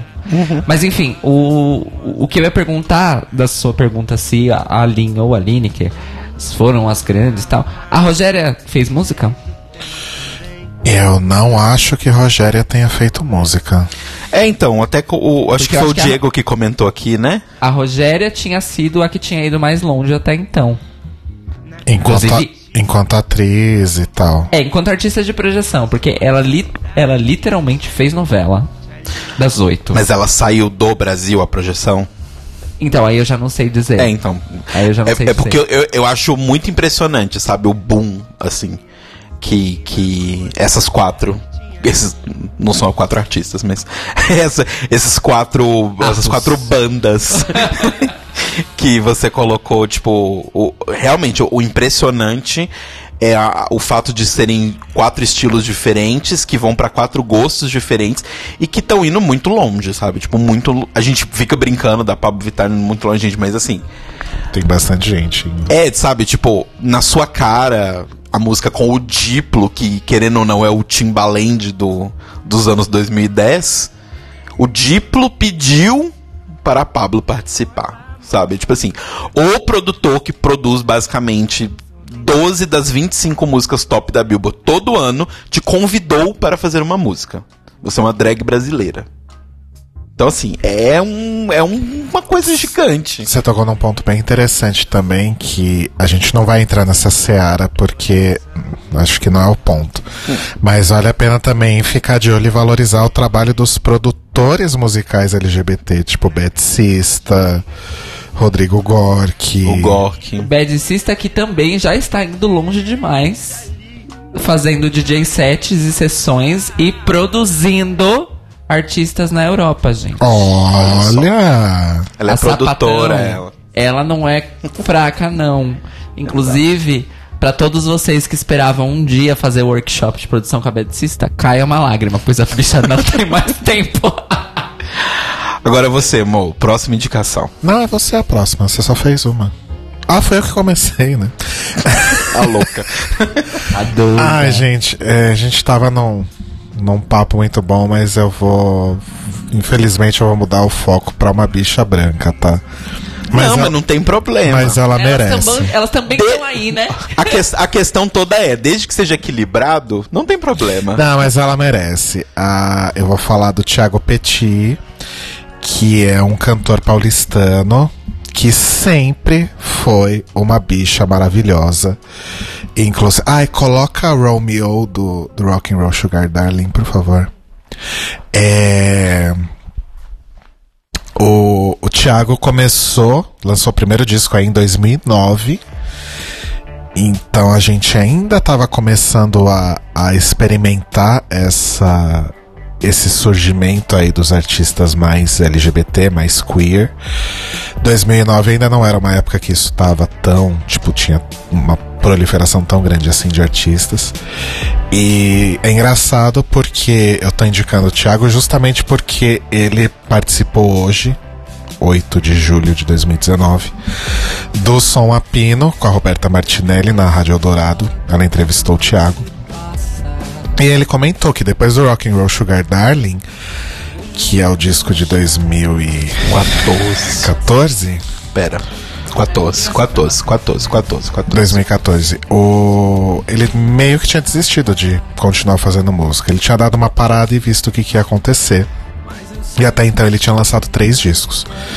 Os dois primeiros, o Berlim, Texas e o Estrela Decadente, que tinha uma vibe um pouco mais. Eu costumo dizer que era uma vibe meio cabaré, assim. E na época ele era muito criticado justamente porque a música dele era muito gay. Era, era o estilo de crítica que ele recebia. Tem uma coisa sobre o, Petit que ele sempre fez que é deixar bem claro que as histórias que ele conta são sobre pessoas LGBT nos vídeos. Exato. E nas letras mesmo, você já Não, nas letras sim, mas é que no vídeo ele fala assim: Ah, então, ó, você tá achando que é isso? É isso mesmo aí? Tá? Ó, tá aqui, ó. Uau! Exatamente. Tanto que quando as pessoas começaram a falar isso, ele falou: ah, então, já que é, já que é para falar que minha música é é uma música gay, então eu vou elevar isso à enésima potência e fez o Rock and Roll Sugar Darling. Só que aí depois ele desencanou, falou: ah, vou dar um tempo na vida, vou ver o que, que eu faço. E e aí foi justamente quando começou a ter esse boom aí no- nesses últimos cinco anos dessas artistas que a gente tá falando tanto aqui que ele falou: olha só, parece que agora o jogo virou, né? Parece que agora eu tenho espaço, né? Porque tem outras pessoas muito talentosas também fazendo algo parecido. E aí ele se jogou de novo e lançou o, o disco novo que eu esqueci o nome. Tá fácil aí? É Orfeu da Consolação, eu acho. Mal dos Mal dos Trópicos. Trópicos, Queda e Ascensão do Orfeu da Consolação. Que é um disco lindo. E mais uma vez um disco super viado. E eu gosto muito justamente porque o Petit tá fazendo isso desde lá de trás, sabe? Então digamos que a bicha aí é, é, é, é pioneira na viadagem musical, digamos assim. O show de Rock and Roll Sugar Darling foi uma coisa assim maravilhosa. Eu tive a oportunidade de ver, foi lindo demais. Quero ver se eu vejo esse show novo também. E ele chegou a fazer um show que eu não vi, eu perdi, em que ele cantava só Pat Smith. Olha, E eu perdi esse show, infelizmente. nossa querida tia Perry Smith. Mas fiquem de olho na Thiago Petit, que ela é maravilhosa, uma bicha incrível. Inclusive, a última entrevista que ela deu pro Aos Cubos é muito boa. Ah, essa eu não ouvi, vou procurar. Eu te mandei o link, você que não prestou Não, você me mandou o link do Cato. Ah, é verdade, tá certo. É, é que assim, gente, as bichas que o Rodrigo ama quando vai nos cubos, eu aviso, ó. Amanhã sai esse, hein? Não, não me chama. Alô, Vitor e Aloy. Podem começar a me chamar pras gravações Por favor. dessas bichas maravilhosas, viu? Igual o dia que teve a Letrux. Nossa, eu queria morrer. Eu ia desmaiar. Queria morrer que eu não tava naquele lugar. Falando em Letrux, Olha só. vem agora a minha indicação maravilhosa, que é, vamos lá, gente, a banda Letrux. Letrux não é a mocinha loura, a mocinha loura é a Letícia. Igual Peach. Exato. É a banda Peach. Apesar dela ser Peach. Dela ser Peach também. Igual a Xadê. É a banda Xadê. Gente, eu não tô brincando, é real. É igual, a. Aquele que não entende o jogo. Igual o Michael Jackson. Que é... É igual aquela sapatão Lerru, a Larru. Larru também é banda Larru. A sapatão Latrux. Latrux. Mas a a Letrux, né, a banda, é uma banda muito maravilhosa que foi é encabeçada aí pela Letícia Letrux, que né, é a Letícia e a galerinha do Stories. Como ela Anteriormente gosta. conhecida como Letuce. Letuce, antes, quando ela ainda tinha uma parceria musical com seu. Era, era com o namorado, não era? Não, não era o Marido? namorado dela, não. Era, se não me engano, o nome do rapaz é Tiago. Ai, eu vou. Eu vou errar. Enfim. Não vou, não vou arriscar. Mas assim, eu ouvi Letuce. Não, até engasguei. Lucas Vasconcelos. Arrasou. Eu ouvia, eu ouvi, né, Letuce, mas eu não gostava, porque eu achava meio pau mole demais pra mim. Aí quando eu ouvi Letrux, que teve também o seu disco é, financiado por crowdfunding, Verdade. Eu me apaixonei completamente, gente. Assim, o é, Letrux em Noite de Climão, que é um nome maravilhoso para um disco, é incrível e novamente, assim, como eu falei das Bahias, eu acho que mais do que a Letícia, que tem uma presença de palco incrível, a voz dela é incrível, é, eu acho, a melhor banda do Brasil hoje, assim, sabe? Tipo, Eu também acho. eles são muito, muito, muito bons. Tipo, o Lourenço, que é o baterista, o Che, o. Thiago. É, o Thiago, que é o. o, o Thiago Rebelo, baixista. isso, baixista. Eu, eu tô aqui fazendo um movimento. O Telo acabou de fazer uma mímica de bandolim de cavaquinho. Desculpa. Porque baixo isso não era. Rodrigo pode aqui confirmar o que eu tô falando. O Che, Perplexa, inclusive.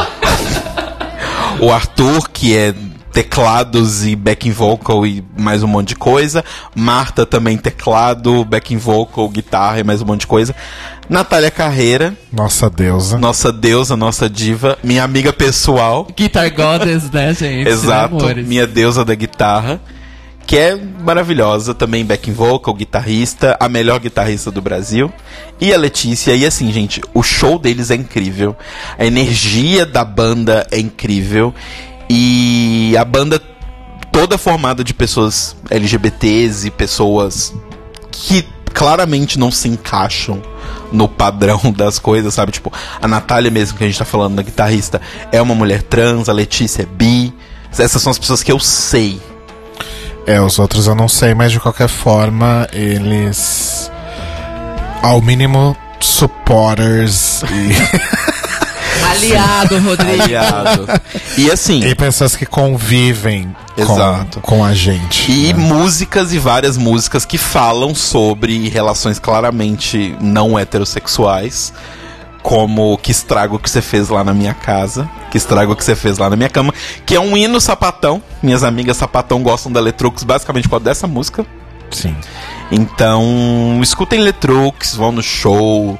Toda banda que eu vou falar de novo, vai no show. O show é melhor que o disco ainda. Gente, vão no show. Eu e Telo já fomos em sete shows da Letrux. Não foi sete, foi cinco. Não é como se elas estivessem Não foi contando, seis. né, Não, foram cinco. E um a gente vai deles ficar era. quatro, cinco ou seis semanas fora e a gente foi em cinco, seis ou sete shows da Letrux. Amo a margem de erro de um ponto para mais e para menos. Tá ótimo, tamo no nível do Ibope. Gosto. Você viu? É, e Você falando, pôs Letrux pra tocar? tá tocando amor Qual, qual a sua música preferida, inclusive? Ai, sobe aí. Tá no final, ó. Natália.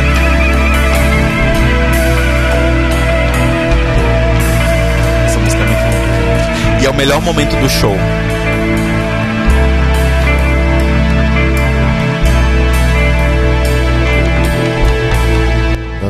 Vocês falando de sapatonice, trans guitarristas e deusas da guitarra, vocês já pensaram se um dia a Saint Vincent conhece a Natália e aí elas fazem um- uma collab? Seria incrível. Eu acho que isso não. Eu não sei nem se rolou, porque eu sei que a Natália foi ver o show. Mas eu não sei Sim. se ela teve acesso a, a É, conhecer não, a Saint. Vincent. Acho que não, Nossa, senão ela teria postado sobre isso. Nossa, eu, É, eu mas- pagaria muito dinheiro pra ver esse show. Não, é o que eu falei no. gente, eu falei no Twitter esses dias. Eu queria ter muito dinheiro. Muito dinheiro mesmo, assim. Pra poder fazer tipo um Lollapalooza, só que só de artistas brasileiros. Ou de lusófonos, pra ser um Aham. pouco mais abrangente. Aham. Sério, tem muita gente de muito estilo diferente. Então seria muito incrível. De qualquer forma, tá aí. Letrux. Letrux. É um disco muito maravilhoso mesmo, gente.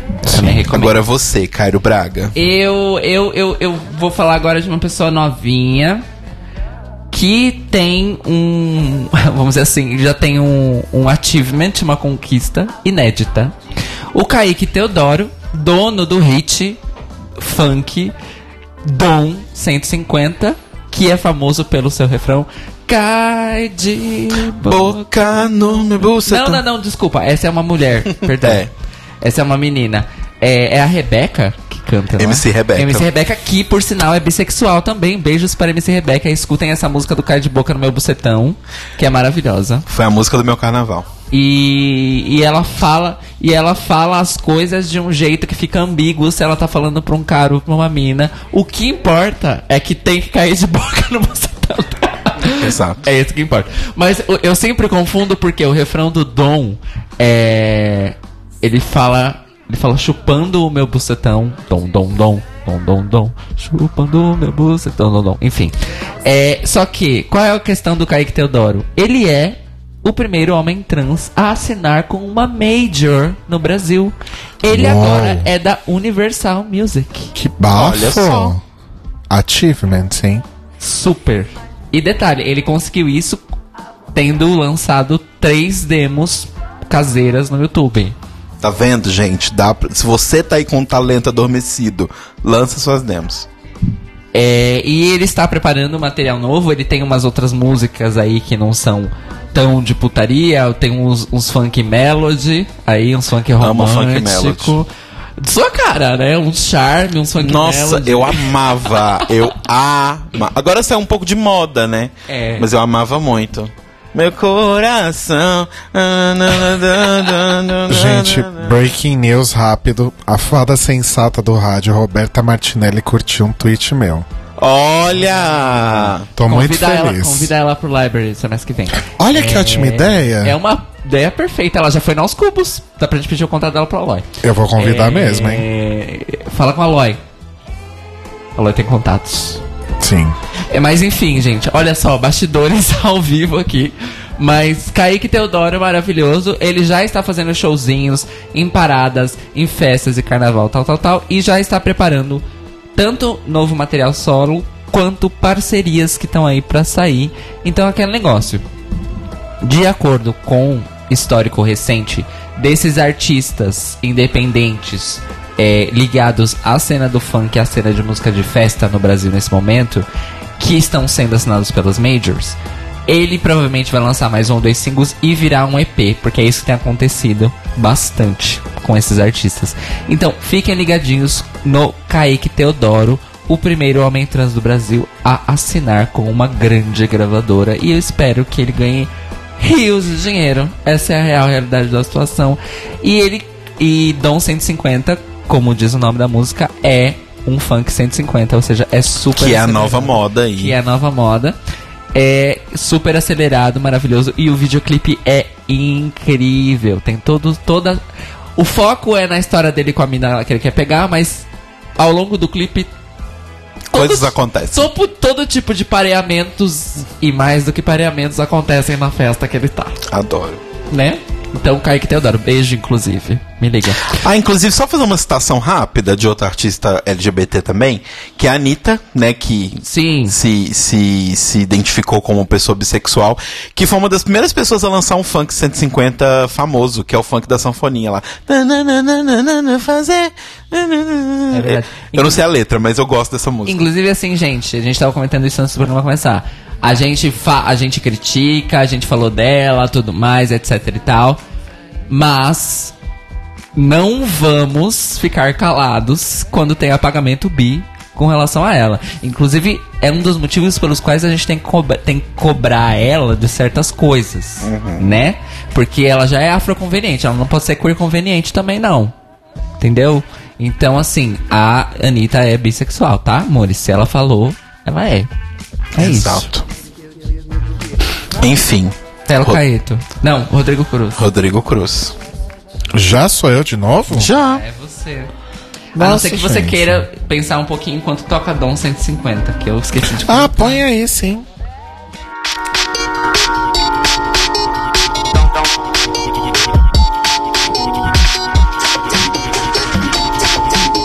Eu nunca pensei que o BPM do Dormen 10 ia chegar no funk. Chegou embrasado de patrão, cortando Xandão e canque do bom. Ela tá hora toda assanhada, dedinho na boca, cara de safada. Vem toda cremosa jogando a raba, já peço licença pra dar uma sarrada. Você com a menina que vou te mostrar, todo meu dom pra se lambuzar. Sabe que é gostosa, senta não sabe prova. Com ela não vai mais ter perdão, eu já tô cheio de tesão. Vem devagar que assim é bom, chupando meu bucetão. Amei. Amor. É muito legal mesmo. Rodrigo? Então, a minha próxima indicação é, procura aí, Cairo Braga. A Força da Mulher Sapatona. Amo! Gabi. Gabi. que é, eu, eu não sei exatamente quem está por trás do projeto Gabi. Acho que ninguém eu sabe. Sei. Estão não, correndo boatos. Já teve entrevistas em blogs e coisa e tal, mas se eu não me engano é uma pessoa LGBT, porque sinceramente pra ter as refs que tem, Eu tô procurando há horas aqui referências de quem que tá por trás do projeto e eu não acho. Ah, mas, é o Daft Punk brasileiro. Mas põe pra tocar a Força da Mulher Sapatona, depois eu falo alguma Sim. coisa. Força da mulher sapatona. A força da mulher sapatona. Sapatona. Gabi. A força da mulher sapatona. A força da mulher sapatona. A força da mulher sapatona. Sapatona. Sigo nas ruas, sem medo de ser feliz. Corro meus riscos, vivendo sempre por um triz. Sem medo de ser feliz. Vivendo sempre por um triz. Eu não queria dizer, mas eu preciso comentar. Estão correndo boatos que você quer me chupar. Estão surgindo rumores que você quer me beijar e tocar o meu corpo. Baby. Gabi. A força da mulher sapatona. A força da mulher sapatona. A força da mulher sapatona. Sapatona. Gabi. A força da mulher sapatona. A força da mulher sapatona. A força da mulher sapatona. Sapatona. Come on, girl, just put your hands up. Come on, girl, just put your hands up. Come on, girl, just put your hands up. Just put your hands up. Come on, girl. Pois é, gente, Gabi, escreve-se GA31. O sangue latino, o sexo lésbico, é muito. É muito. Como é que é? É muito maneiro. Ai, ai, droga, eu perdi a letra. Gente, Gabi é um projeto peculiarzíssimo e que eu conheço desde os primórdios. Procurem no Spotify como GA31, Exato. né? A linguagem dos hackers, Gabi. Como vocês ouviram a gente dizer agora há pouquinho, alguém que faz, que não sabemos exatamente quem é, com certeza um DJ muito genial, ou uma DJ provavelmente muito genial. É, que começou fazendo remixes de vídeos no YouTube, sempre com esse rolê de usar softwares de comandos de voz, tipo voz do Google, da Siri, do, do Waze, manipular isso, Loquendo. manipular isso pra, pra criar aí esse estilo falado das músicas, sempre muito batidão, sempre muito eletrônico pra pista mesmo. Futurista, né, amor? Futurista, assim como a música lésbica futurista, inclusive, que é outro hit. Eu achei que é o, sex, o sangue latino, o sexo lésbico. É algo bacana, é algo moderno. E todas as músicas enaltecem a força da mulher sapatona, né? Sapatona. É um conteúdo bastante feminista voltado para as mulheres lésbicas. Tem outras músicas incríveis que eu amo muito, como por exemplo, Um Pouco Gótica, que ela fala: Eu não sei o que fazer para você entender que eu me sinto um pouco gótica. É maravilhoso. Maravilhoso. Escutem Gabi no Spotify. Tem, Ga- tem cinco discos já? Tem. É, um é um reloaded de um outro álbum e o outro é versões instrumentais. Então são essencialmente três álbuns com uma edição deluxe de um deles. Que é o Super Moderna, E o Super Moderna Reloaded. o The Fame, que é o que tem. Não é The Fame, The Fame. É, É Defame. De Defame, né? Defame, é. The Fame. E o Clímax, que é o primeiro. É, e eu, eu conheci Gabi nos primórdios, em 2008, 2009, quando ela postava vídeos no YouTube com uns bonequinhos daqueles de chat automático antes. Sabem a Magalu do Magazine Luiza? Sim. Só que quando era 2D, não 3D. Era isso. E ela sampleava, ela usava essas vozes do Loquendo especificamente e misturava vários samples. Tem uma música que eu não vou lembrar o nome agora e que eu não sei se ainda tem na internet, que era aquele trecho do filme A Partilha que ela fala: "Eu sou lésbica". Sim, ainda tem, ainda tem. Eu sou ela- eu gosto de mulher, eu gosto de botar areia pra brigar. E fica, ahá, uhul, ahá, uhul. Eu gosto Não, de o- mulher. O vídeo que eu tava me referindo, inclusive, era, era esse mesmo. Mas ela tem outros, né? De, de Tem um filmes e novelas e coisas Tem um assim. que ela sampleia a Xuxa, a Xuxa falando que saudade, gente, que saudade, gente! Maravilhosa, gente. é bizarro. Eu acho que ela é a sucessora de Marli. Sucessora de Marli. Olha aí. Olha só. Saudades Marli, Marli. sempre em nossos corações. Sempre. Mas ao mesmo tempo fico muito feliz do menino ter cumprido a promessa e ter apagado tudo porque ela pediu. ah, sim. Seria né? bem. Assim, apesar de querer ouvir Marli, eu fico feliz que ele deletou, porque seria uma sacanagem com ela. É, agora, Mores, agora só no P2P real oficial. Você tem que achar alguém que ainda tenha Que ainda tenha. no seu computador. Eu tenho antologias, graças a Deus, que é a coleção mais completa. E o Maremotrix, que foi o último grande disco.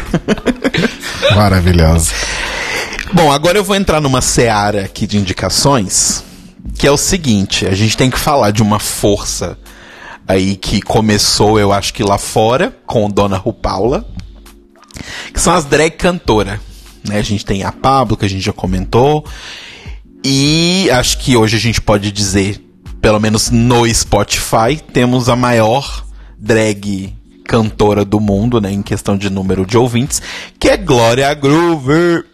Glória Groover. Que assim, é, eu acho que a Glória e a Pablo são as principais, mas é uma seara, né, das drag queens cantoras, porque várias tentam, não necessariamente com sucesso, mas sempre saem músicas legaisinhas, sempre música de baladinha, assim, que, gente, também é o que o Rodrigo tá falando no começo, não é uma coisa menor porque é música de balada, sabe? Continua sendo uma música legal e as pessoas gostam, então vai se fuder se você acha que é uma música menor. Mas eu queria colocar, que você colocasse da, da Glória, o Bumbum de Ouro, por favor, DJ.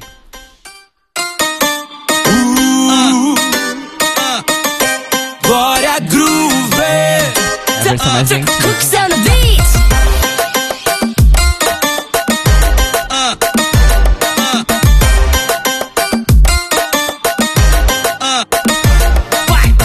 Essa mina é um tesouro, bumbum de ouro. 18 quilates de bunda ela tem. É Sabe que é um estouro, já fez pegar fogo. Bate que brilha e se joga. É, Ele. vai ostentando Sim. toda essa riqueza Joga na marisa, joga com delicadeza. Sente o movimento vai devagar, prepara a menina, é sua vez de brilhar. Ela, bate, o bumbum, no bumbum, quando o bumbum bater no bumbum, ela bate o bumbum no bumbum, quando o bumbum bater no bumbum. Esse refrão é maravilhoso. É. Sim, essa música é toda maravilhosa. Assim, Glória, que é um cristalzinho. Que começou a carreira cedo. Inclusive Triple Threat, né? Exatamente. O que é Glória Groove, pra você que não sabe, é o Daniel Garcia.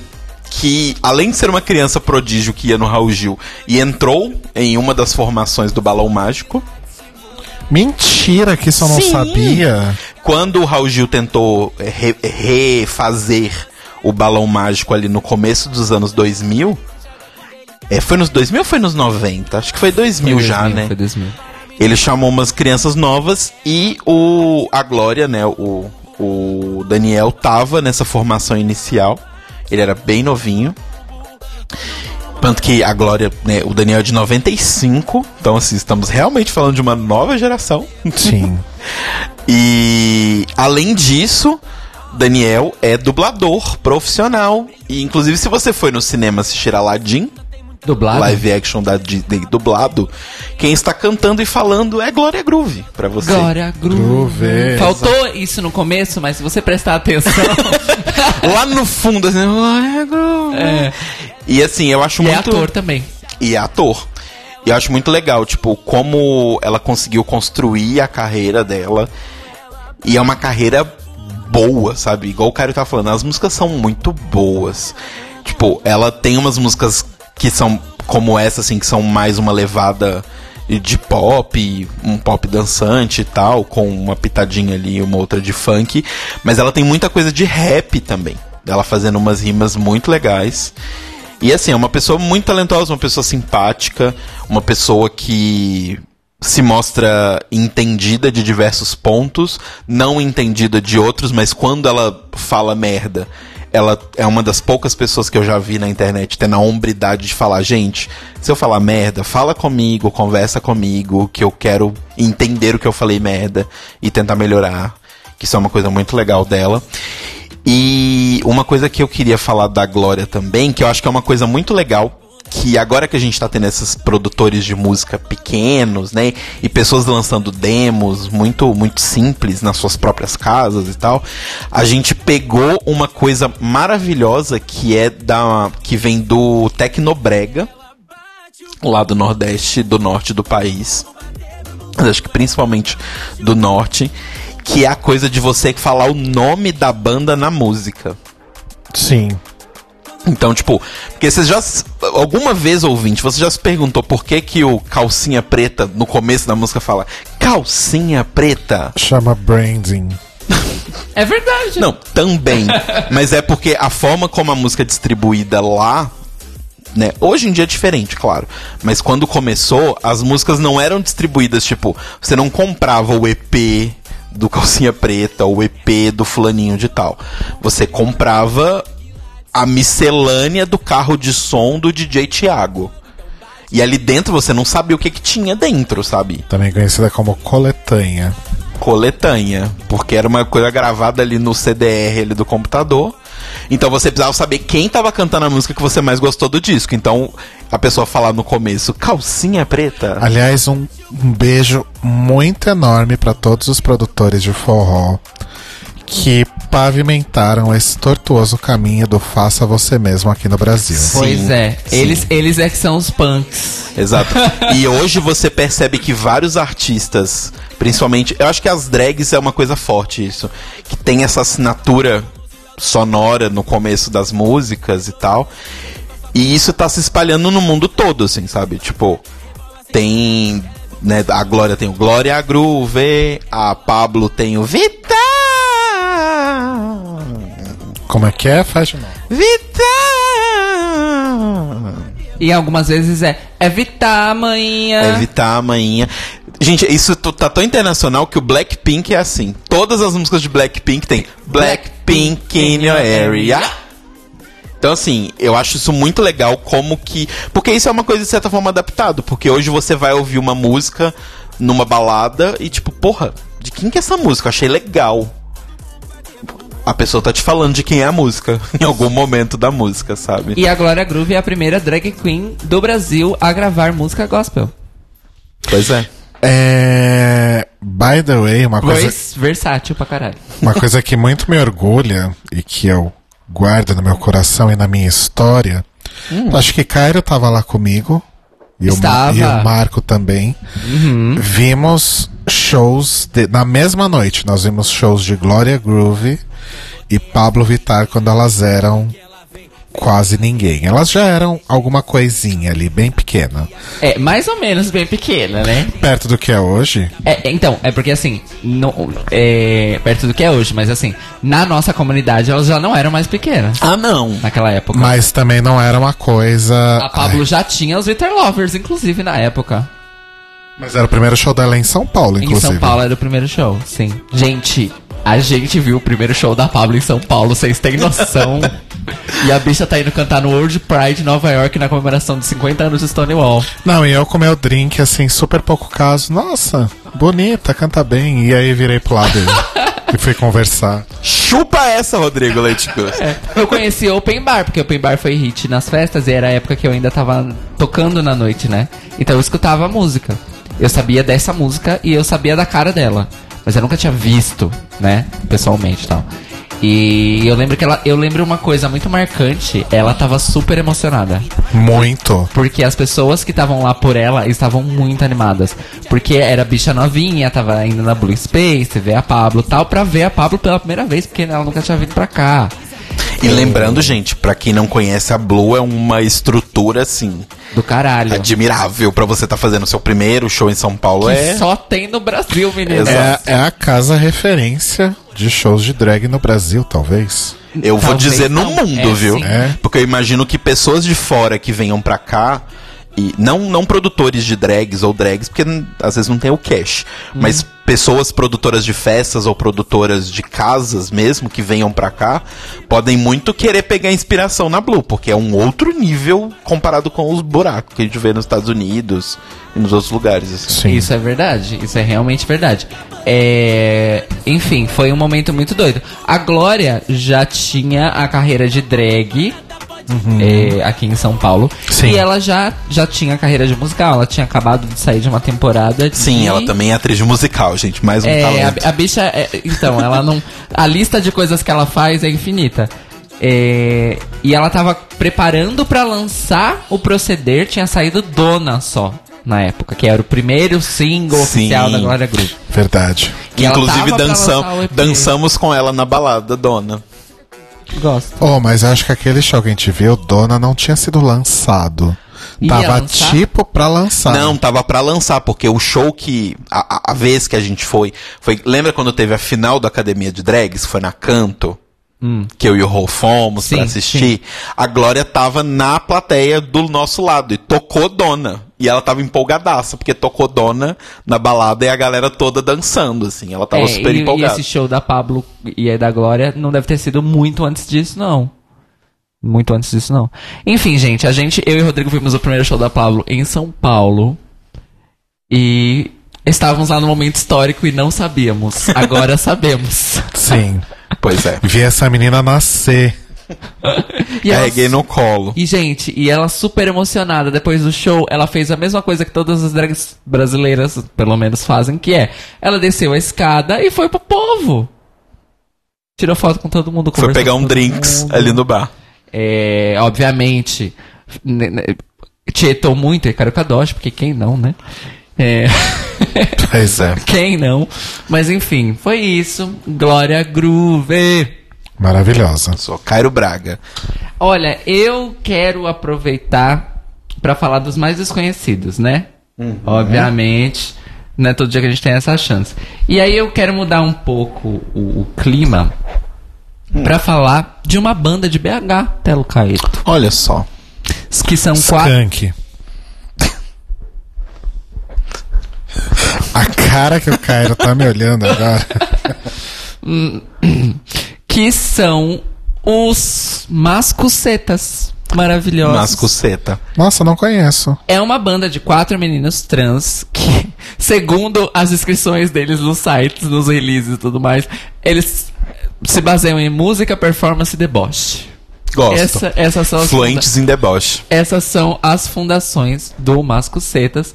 Eles fazem muitos shows em festas, é música de festa mesmo. Eles fizeram muita coisa no, no Carnaval de BH no ano passado, nesse ano.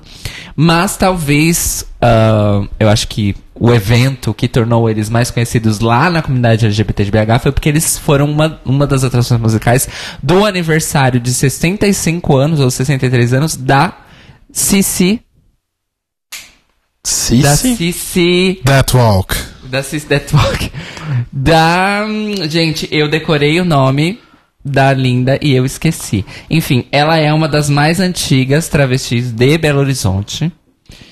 E heroína lá do rolê. E o aniversário dela de 60 e poucos anos foi um evento. Que inclusive, como eu disse, teve uma banda tocando. Eu vou lembrar o nome dela aqui, gente. Tem a Por enquanto põe a banda. O Mascocetas, peraí, eu preciso. Porque assim, eles ainda não estão no Spotify. Spotify. Eles estão no YouTube com alguns videozinhos que eles gravaram. Tem vídeo de show e tem vídeos que eles gravaram, tipo, pro YouTube mesmo. A gente vai escutar aqui no fundo ou na frente. 20 milhões. É eles tocando na sala de casa. Ai, que bafo.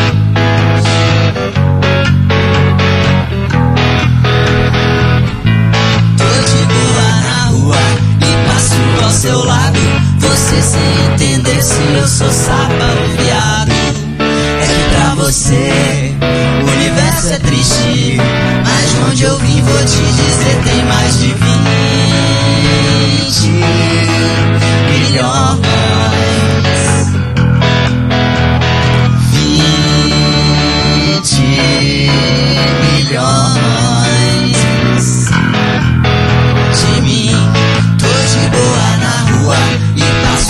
Seu lado. Você sem entender se eu sou sapa ou viado. É que pra você o universo é triste.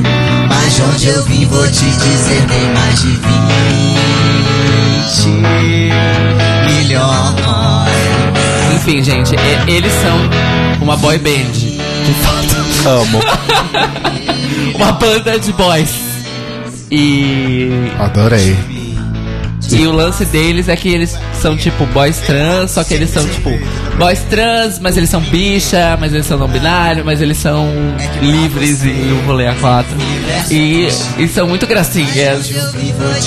E então aí pra, segundo as redes sociais deles próprios, é, lançar algumas coisas aí realmente no Spotify, gravadas em estúdio e tudo mais. Ah, então eu recomendo muito vocês acompanharem os Mascocetas. E se você é de BH, sigam eles nas redes para ir no próximo show, que os meninos estão sempre fazendo show, isso é muito importante. Eles estão sempre fazendo show, sempre fazendo Arrasou. show. Já fiquei curiosíssimo pra ver mais. Então fica a dica, casal 20, quando for pra BH, Pode deixar. fala assim, hum, será que tem show do Mascocetas nesse final de semana?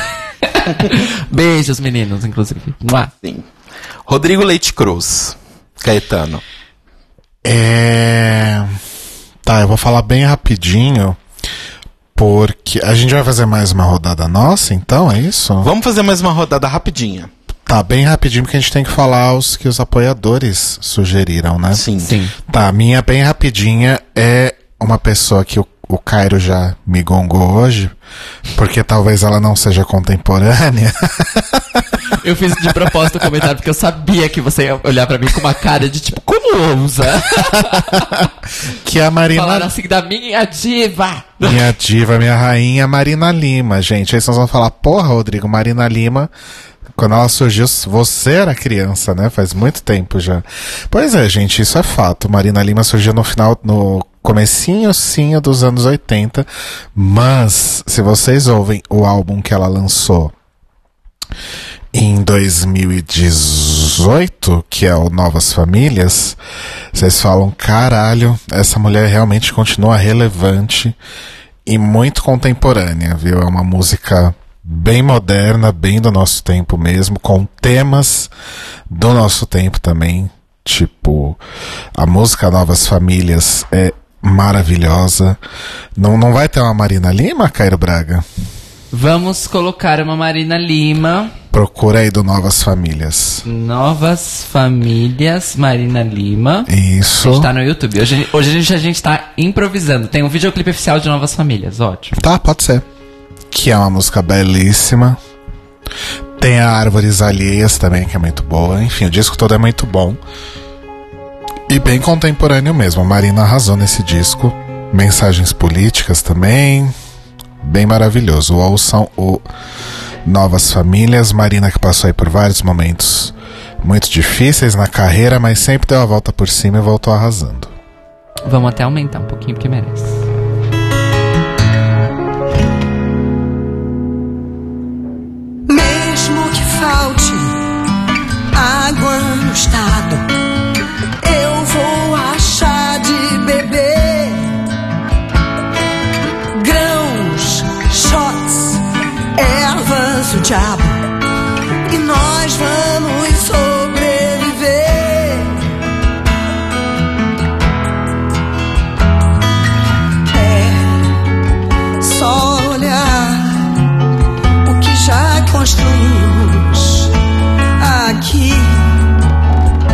Inclusive, Marina que tem o corte de cabelo barra penteado mais resiliente da MPB, né?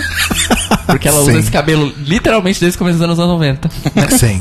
Só nos anos 80 ela usou outro cabelo. É, ela chegou a usar um mais cacheadão e É, tal. mais volume. Inclusive, só adicionando uma sapatão das antigas que tá muito na ativa aí e tá lançando também coisas relevantes do mesmo jeito que esse Samarina, é a Adriana Calcanhoto. Verdade. Tá arrasando, inclusive fazendo parceria com Jalu, com Letrux, Sim. né? Uhum. Então eu acho que vale a pena a Adriana Calcanhoto. Inclusive, escutem a discografia das duas inteiras, tá, gente? Vocês não vão se arrepender. A Calcanheta acho que é uma que sempre se manteve relevante, apesar de nunca ter se mantido tanto na mídia. Sim, ah, sim, sim, Sim. De fato, de fato. Ela tem uma carreira muito sólida, né? Sim. É, Mas não muito midiática. É. sim. Exatamente. Enfim, a Adriana Calcanhoto maravilhosa, faz parte da minha formação, inclusive. Você, tá. Minha indicação rapidinha é uma indicação que foi lá do grupo, mas eu quero roubar pra mim, que é do Getúlio Abelha, que é um mocinho lá de Fortaleza que canta forró. Eu queria que o Cairo procurasse especificamente a música Aquenda pra gente colocar aqui. E o Getúlio Abelha, tipo, eu nunca tinha ouvido falar e eu fui dar uma pesquisada depois que o nosso ouvinte, o Raboni, postou lá no nosso grupo de apoiadores. E ele é um cara que canta forró misturado com pop, uma coisa meio Britney e forró. Tipo, gente, ele é sinceramente, tipo assim, sabe a Pablo que pega o pop e adiciona detalhes? de tecnobreg, de forró, ele pega o forró e adiciona detalhes de pop. Inclusive, a capa do single de Aquenda é, É maravilhosa. maravilhosa. Então põe um pedacinho para as pessoas ouvirem.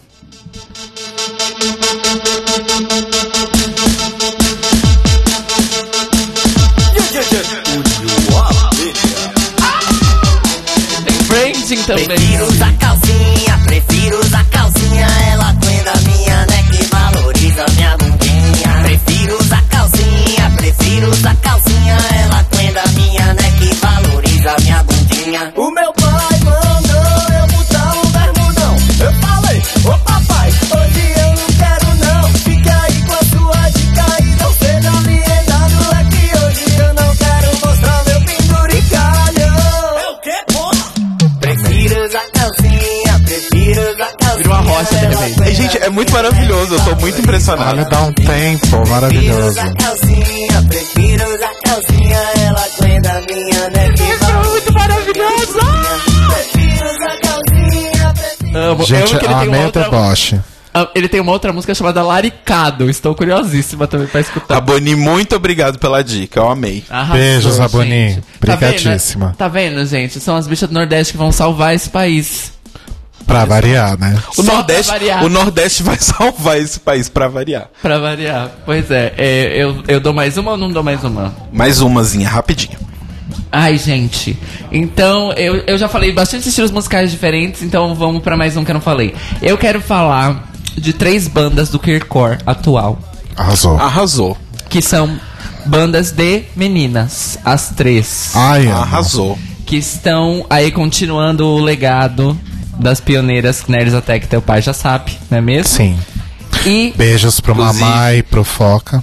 Mamá que E pro realmente Chopô também, né? Chopô Isso eu ia falar. Beijo pro Chopô, pro Tonho, pro Foca, muá, pro Mamá. e Mamá que recentemente completou anos e ficou mais velhinho. Eu beijos não. acho, acho que eu perdi esse, E eles fizeram um show em São. Paulo e eu não fui por quê? Porque tava aqui gravando The Libraries Open. Gostaria de fazer essa denúncia. Desculpa. Choices. É, né? Choices. Mas enfim, nesse show que eles fizeram no CCJ, lá na minha quebrada, que era o, a comemoração do mês do orgulho LGBT no CCJ, foi bandas de rock e hardcore, queercore e punk. E teu pai já sabe, tava lá. E uma dessas outras bandas que tocaram lá foi a Bioma, que é uma banda recente aí, formada há pouco tempo, de meninas que são aí se identificam no espectro desde lésbicas a bissexuais até pansexuais que fazem queercore, gente. Hardcore com letra política, letra feminista principalmente e com um foco tanto no- nas coisas que elas falam quanto nas coisas que elas fazem em feminismo interseccional, ou seja, sempre trazendo as pessoas trans para perto, certo? Não são TERF. Exatamente. Junto com elas temos a, a outra banda de meninas maravilhosas sapatânicas, que é a Reis, que também é uma banda recente, que já tá soltando um material aí internet afora. Se não me engano, no Bandcamp. Eu posso pesquisar os links depois. Mas elas ainda não estão no Spotify, tá, gente? O punk ele demora um pouco pra chegar no Spotify. Sim.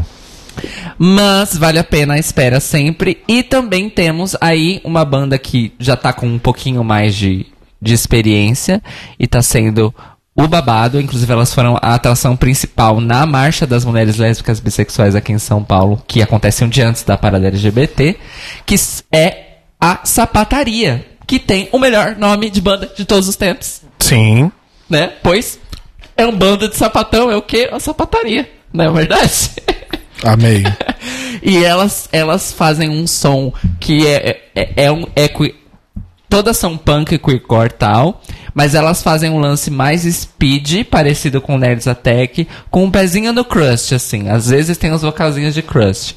Agora, uma banda veterana de crust que tem uma vocalista lésbica que é uma figura histórica do punk brasileiro, que é a Eliane, é a Rastilho. A Rastilho, Rastilho. Beijo pro pessoal do Rastilho. Rastilho que é Principalmente pro Marcelo Papa. Risos. Marcelo Papa, o hétero mais gostoso do, Do punk mundo. nacional. O que que foi, Telo? Não, nada. E a Eliane, sapatã, ponta de lança, inclusive. É, ela, ela, a Rastilho é a banda que ela tá há mais tempo, mas ela já teve outras bandas paralelas a Rastilho. Marcelo tá procurando no Google quem é Marcelo. Ah, eu quero conhecer. E Eliane maravilhosa. E a Rastilho é Crust Punk, gente. Crust Punk é assim: é agressão em forma de som. A Eliane canta com gutural.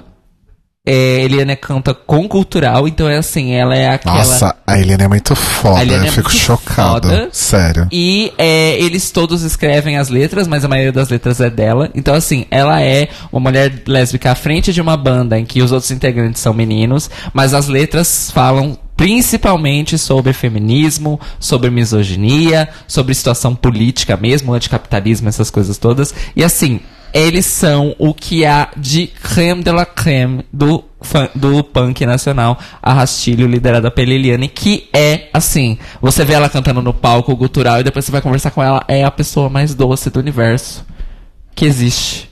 Maravilhosa. Diva acessível.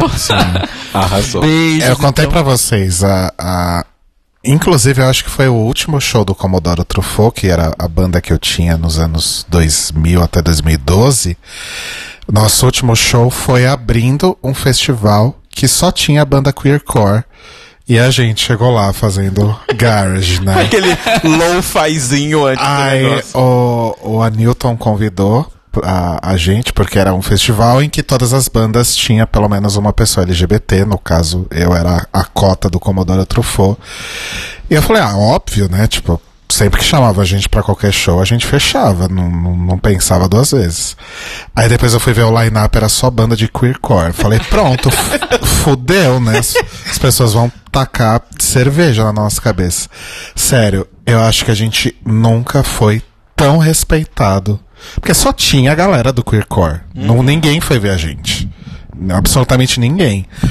A gente nunca foi tão respeitado num- numa, por uma plateia como pelo pessoal do, do, do queercore. Foi foda. É porque tem isso, né? Quando as pessoas, que o que acontece muito com a nossa comunidade, estão acostumadas a apanhar o tempo todo, elas acolhem normalmente. Sim. Então, Você via nitidamente que eles. Eles. Eles estavam sentindo o que a gente tava sentindo também, sabe? Tipo, eles deviam estar pensando, porra, os caras devem estar se sentindo super deslocados, vamos dar esse apoio aqui, né? Sim. Nossa, eu fiquei emocionado aquele dia, foi foda. E é, as bandas mais novas que eu citei ainda não estão no Spotify, mas a Rastilho está e tem o disco da Rastilho do ano passado que se chama O Prego e o Caixão. A gente está escutando no fundo Clandestinas. Arrasou.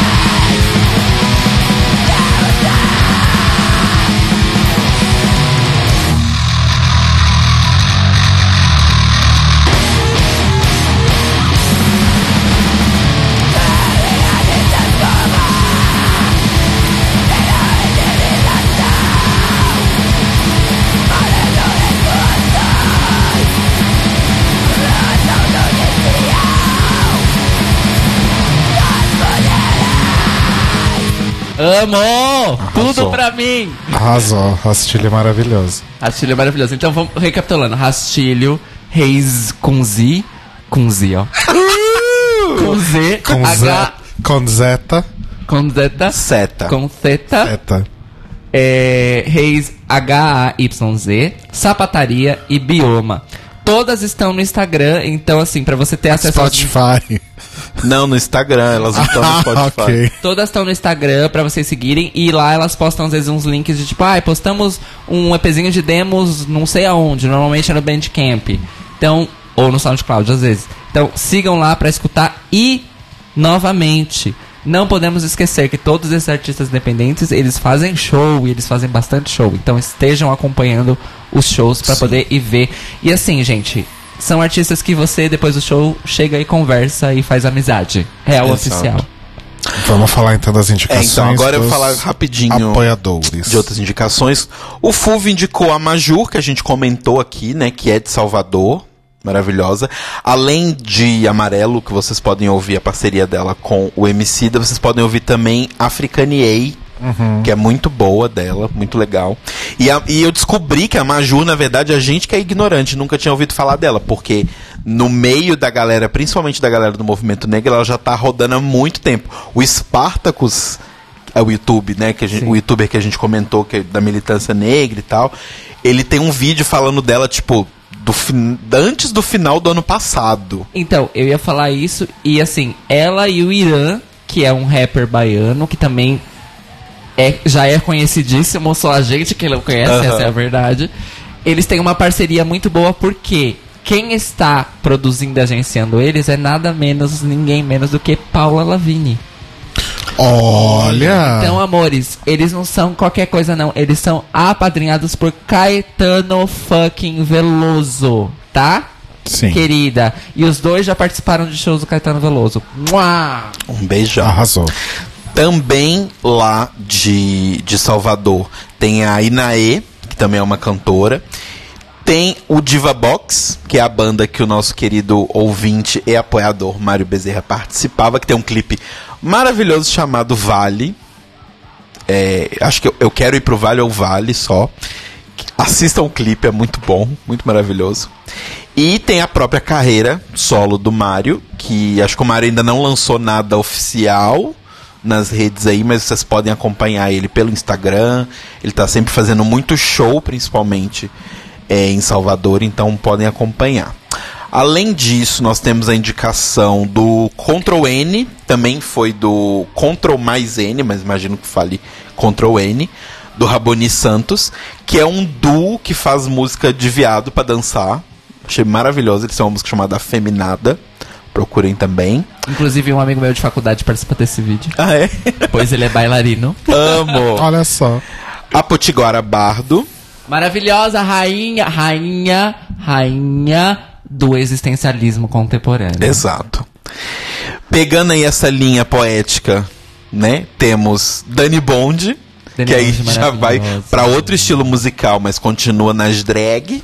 Maravilhosa. Tem a Nininha Problemática também, acabei de lembrar. Eu- esse nome é o melhor nome do mundo, sim. Sim. Que é amiga da Léo Crete. Léo Crete do Brasil, quem não sabe, primeira deputada trans da Bahia, é, vereadora trans da Bahia. As duas foram indicadas pelo Raboni. E eu lembrei aqui que a gente não falou também de cantoras drags, mas Lia Clark, Aretusa, né? Puxando, expandindo isso pra também MCs trans, temos MC Chuchu, MC Trans. MC Trans, Pepita, que comentamos rapidamente. Tem uma rapper de Goiânia chamada Lulu Monamur, que tá na lida há quase Sim. 10 anos Sim. já, maravilhosa. Ahn, temos também indicação do Felipe, se escreve com PH, Felipe, do Gui Gonçalves, que ele indicou lá no grupo. É uma coisinha mais lentinha, mais. É um, um pop meio. Eu não sei explicar. É um charme. É um, um pop envolvente. Envolvente. Uma coisa meio Seal, assim. Gosto.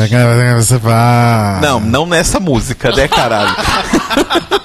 Kiss from a Rose. é, uma coisa assim.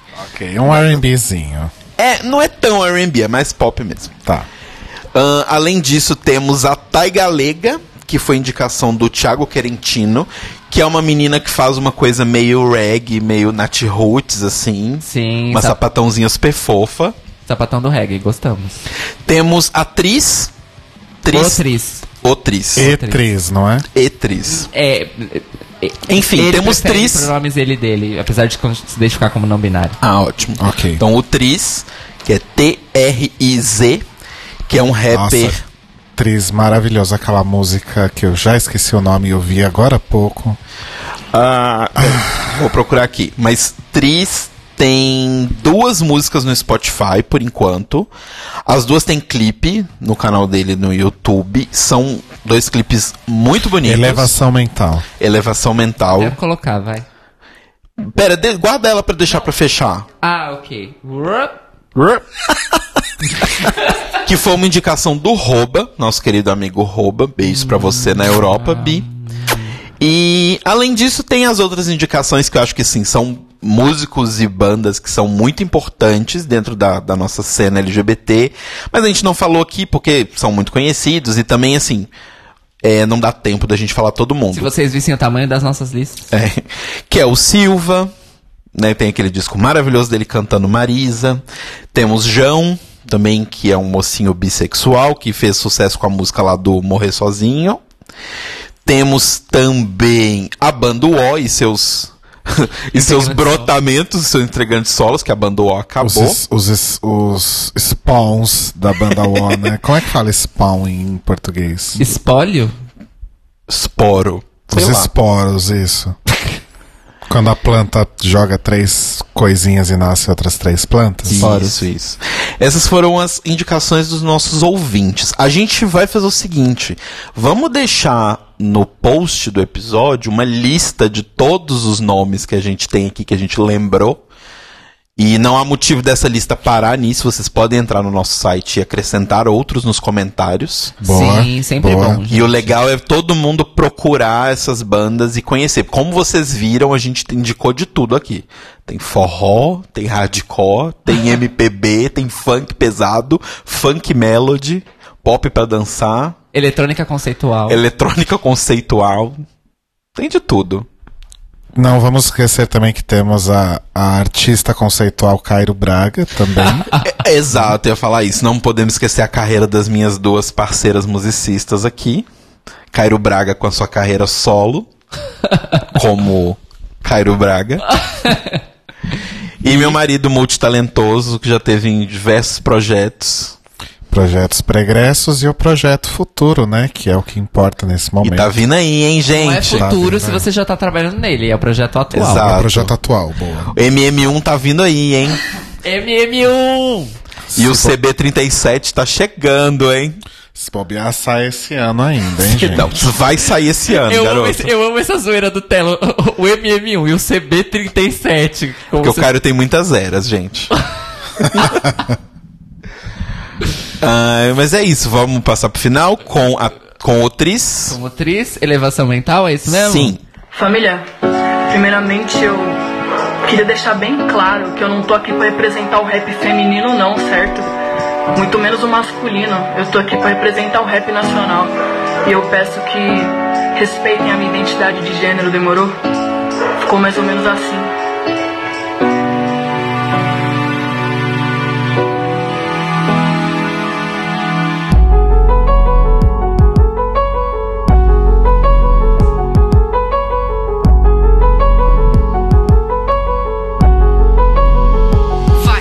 Caneta e papel na mão, pra mim é melhor que remédio. Enquanto eu vou escrevendo, não sobra espaço pro tédio. Aonde eu vou parar, não sei. Eu tô pensando há mais de um mês. E o que eu tenho visto, eu vou falar pra vocês. É tanta arrogância, tanta prepotência.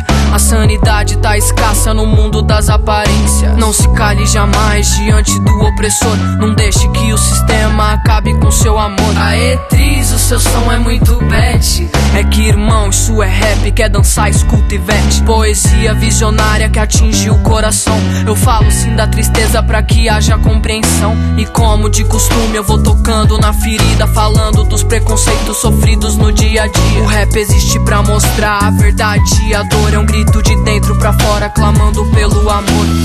Aê, motor, boa noite pro senhor. Preciso chegar no centro, posso entrar, por favor? Vai lá menor, mas vê se não se acostuma. Te aviso quando chegar e cuidado por essas ruas. Tamo junto, irmão, boa sorte na caminhada. A multa já foi constada, então vamos nessa bala. Sempre na humildade, cê consegue o que quiser. Eu tô nessa jogada até quando dá pé. E já que o flow é meu, eu vou mandar.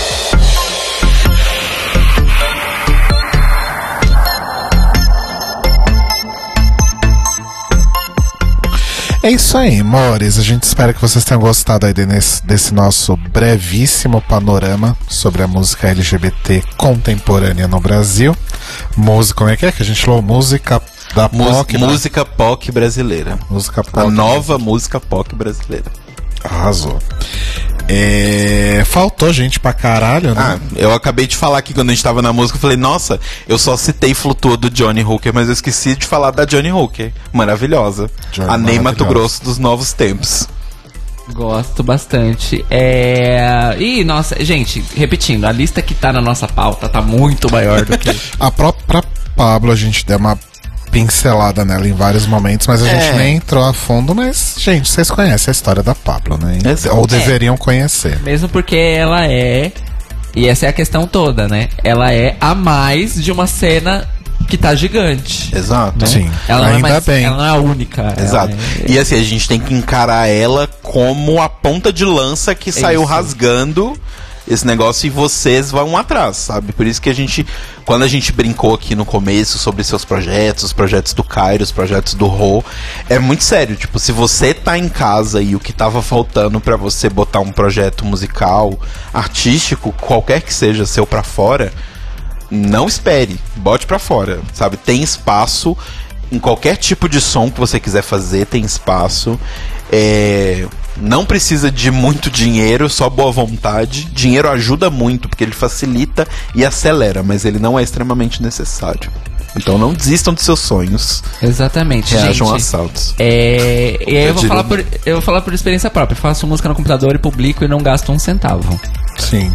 E se precisar de um produtor, não tiver experiência, fala comigo, fala com o Cairo. Eu, particularmente, preciso treinar muito ainda.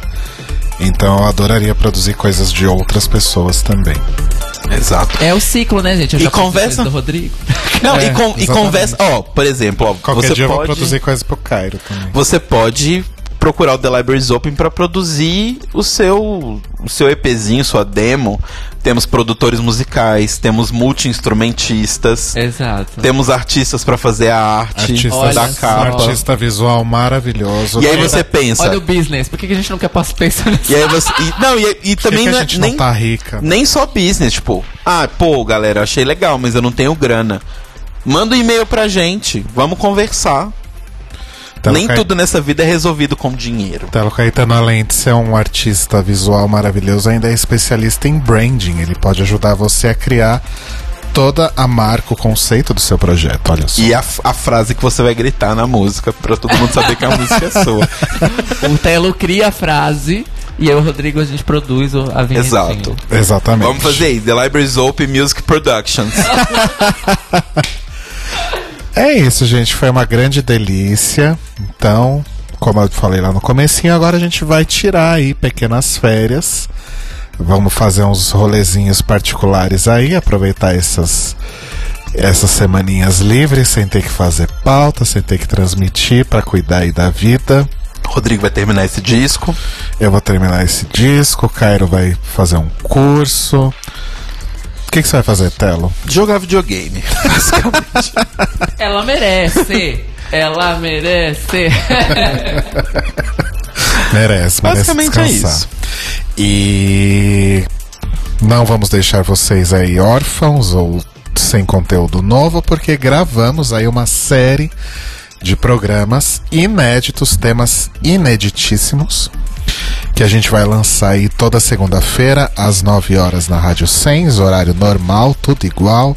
Terça-feira disponível no feed para você ouvir no seu aggregator de podcast preferido, no Spotify, no iTunes, no Mixcloud, lá no nosso site, thelibrariesopen.com.br.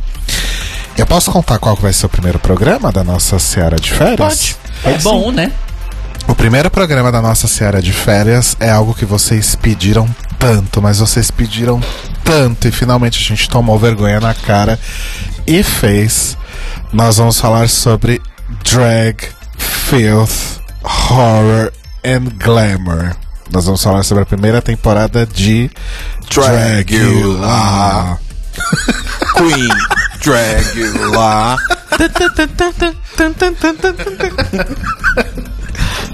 Ficou ótima essa sua versão, a gente precisa Obrigado. gravar. Então é isso, gente. A gente começa então com, com a pé, não é nem o pé na porta, é o pé no caixão. Essas férias falando sobre Dragula, que é algo que vocês pediram bastante. Eu confesso que eu e Telo acabamos vendo a. A gente reviu a primeira temporada, né? Cairo também. Pra poder gravar esse episódio. E semana passada eu e Telo vimos pela primeira vez a segunda temporada de Dragula. Eu estou perplexo com a evolução. Perplecto. E eu não vejo a hora de estrear a Season 3. E eu gostaria de anunciar que a Bora tomou o posto de minha drag queen preferida. É isso. Uau. Eu posto foto dela no Instagram todo dia, agora no Stories. Ah, é, agora o, o Rodrigo tem uma coluna no stories deles que é a Bora, a Bora do dia, né? Exatamente. Gostamos. Enfim. É isso, gente. Querem deixar algum outro recadinho? Recadinho, entrem em apoia.se barra The Libraries Open para poder ajudar a gente com o valor que vocês conseguirem. Lembrando sempre que a gente prefere que vocês ajudem com pouco para ajudar sempre do que Uhum. muito que vai fazer falta, porque a gente não quer que faça falta para vocês. Segunda coisa, eu tenho um beijo especial hoje para mandar. Um beijo de nós três, na verdade, que é para os nossos queridos Fred e Thaís Pavão, Sim. que estão passando aí por coisinhas tristes na vida, eles estão bem, mas só mandem energia positiva e beijos pra eles, tá? Fiquem bem, meus amores, a gente ama muito vocês. Beijos pra Valches. Beijos, meus amores. E nas redes sociais, nós somos o Tlio Podcast, T-L-I-O Podcast. Eu sou o Telo Caeto. Cairo Braga. Leite Cruz.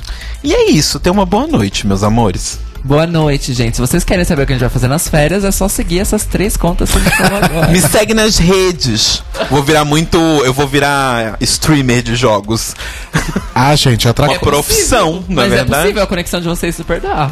Eu acho que você deveria fazer isso. Tá aí, vou abrir uma conta no diversão. Twitch. Nem que seja por diversão. Nem que seja por diversão. Eu faço. Se você abrir sua conta no Twitch, eu faço o recast. Eu habilito automaticamente. Sempre que você estiver online, vai pra minha página automaticamente. Ai, que linda! É. Olha que bafo, não sabia que dava Dá pra Esse apoio eu quero. Arrasou. E, gente, é, ouçam então nossos programas especiais de férias e mandem e-mails comentando o que, que vocês acharam. Exato. Sim. Porque assim que a gente voltar, a gente quer ter uma batelada de e-mail pra Pois ler. é, tô ficando sem e-mail essas semanas, tô chateado. Vocês não estão dando o que o Telo precisa pra viver, gente. Se Aquela- vocês, esta- se vocês estão ouvindo The Libraries Open e estão, não estão mandando e-mail, you are not doing drag. Exato, a gente quer voltar das férias com a caixa de e-mail cheia, pra gente ter que escolher. Porque, ai, não dá tempo de ler tudo, né? Exato. Exatamente. Ou indo lendo aos poucos ao longo das semanas. É verdade. Mas assim, gente, por favor, escutem os episódios porque não só a gente teve um trabalho pra fazê-los, é claro, mas eles realmente ficaram muito bons. Sim. Sim. E a ideia é realmente não deixar você sem conteúdo. Então, É pra vocês nem sentirem nossa falta. Exato. Nem vai parecer que a gente saiu de férias. então lá pros comecinho de agosto, avisamos nas nossas redes quando voltamos no ao vivo, mas saibam que toda segunda às nove da noite, aqui na Rádio Sense, tem The Libraries Open. E terça de manhã no feed. Exato. Então é isso, amores. Beijos, se cuidem. Já estamos com saudades, mas logo logo voltamos. Arrasem aí, cuidado e paz nos estádios. Beijos. Beijo. Beijos, continue na Rádio Sense e até a nossa próxima temporada, oitava já. Olha, finalmente, né? A gente tá na sétima temporada há um ano. Há um ano, exatamente.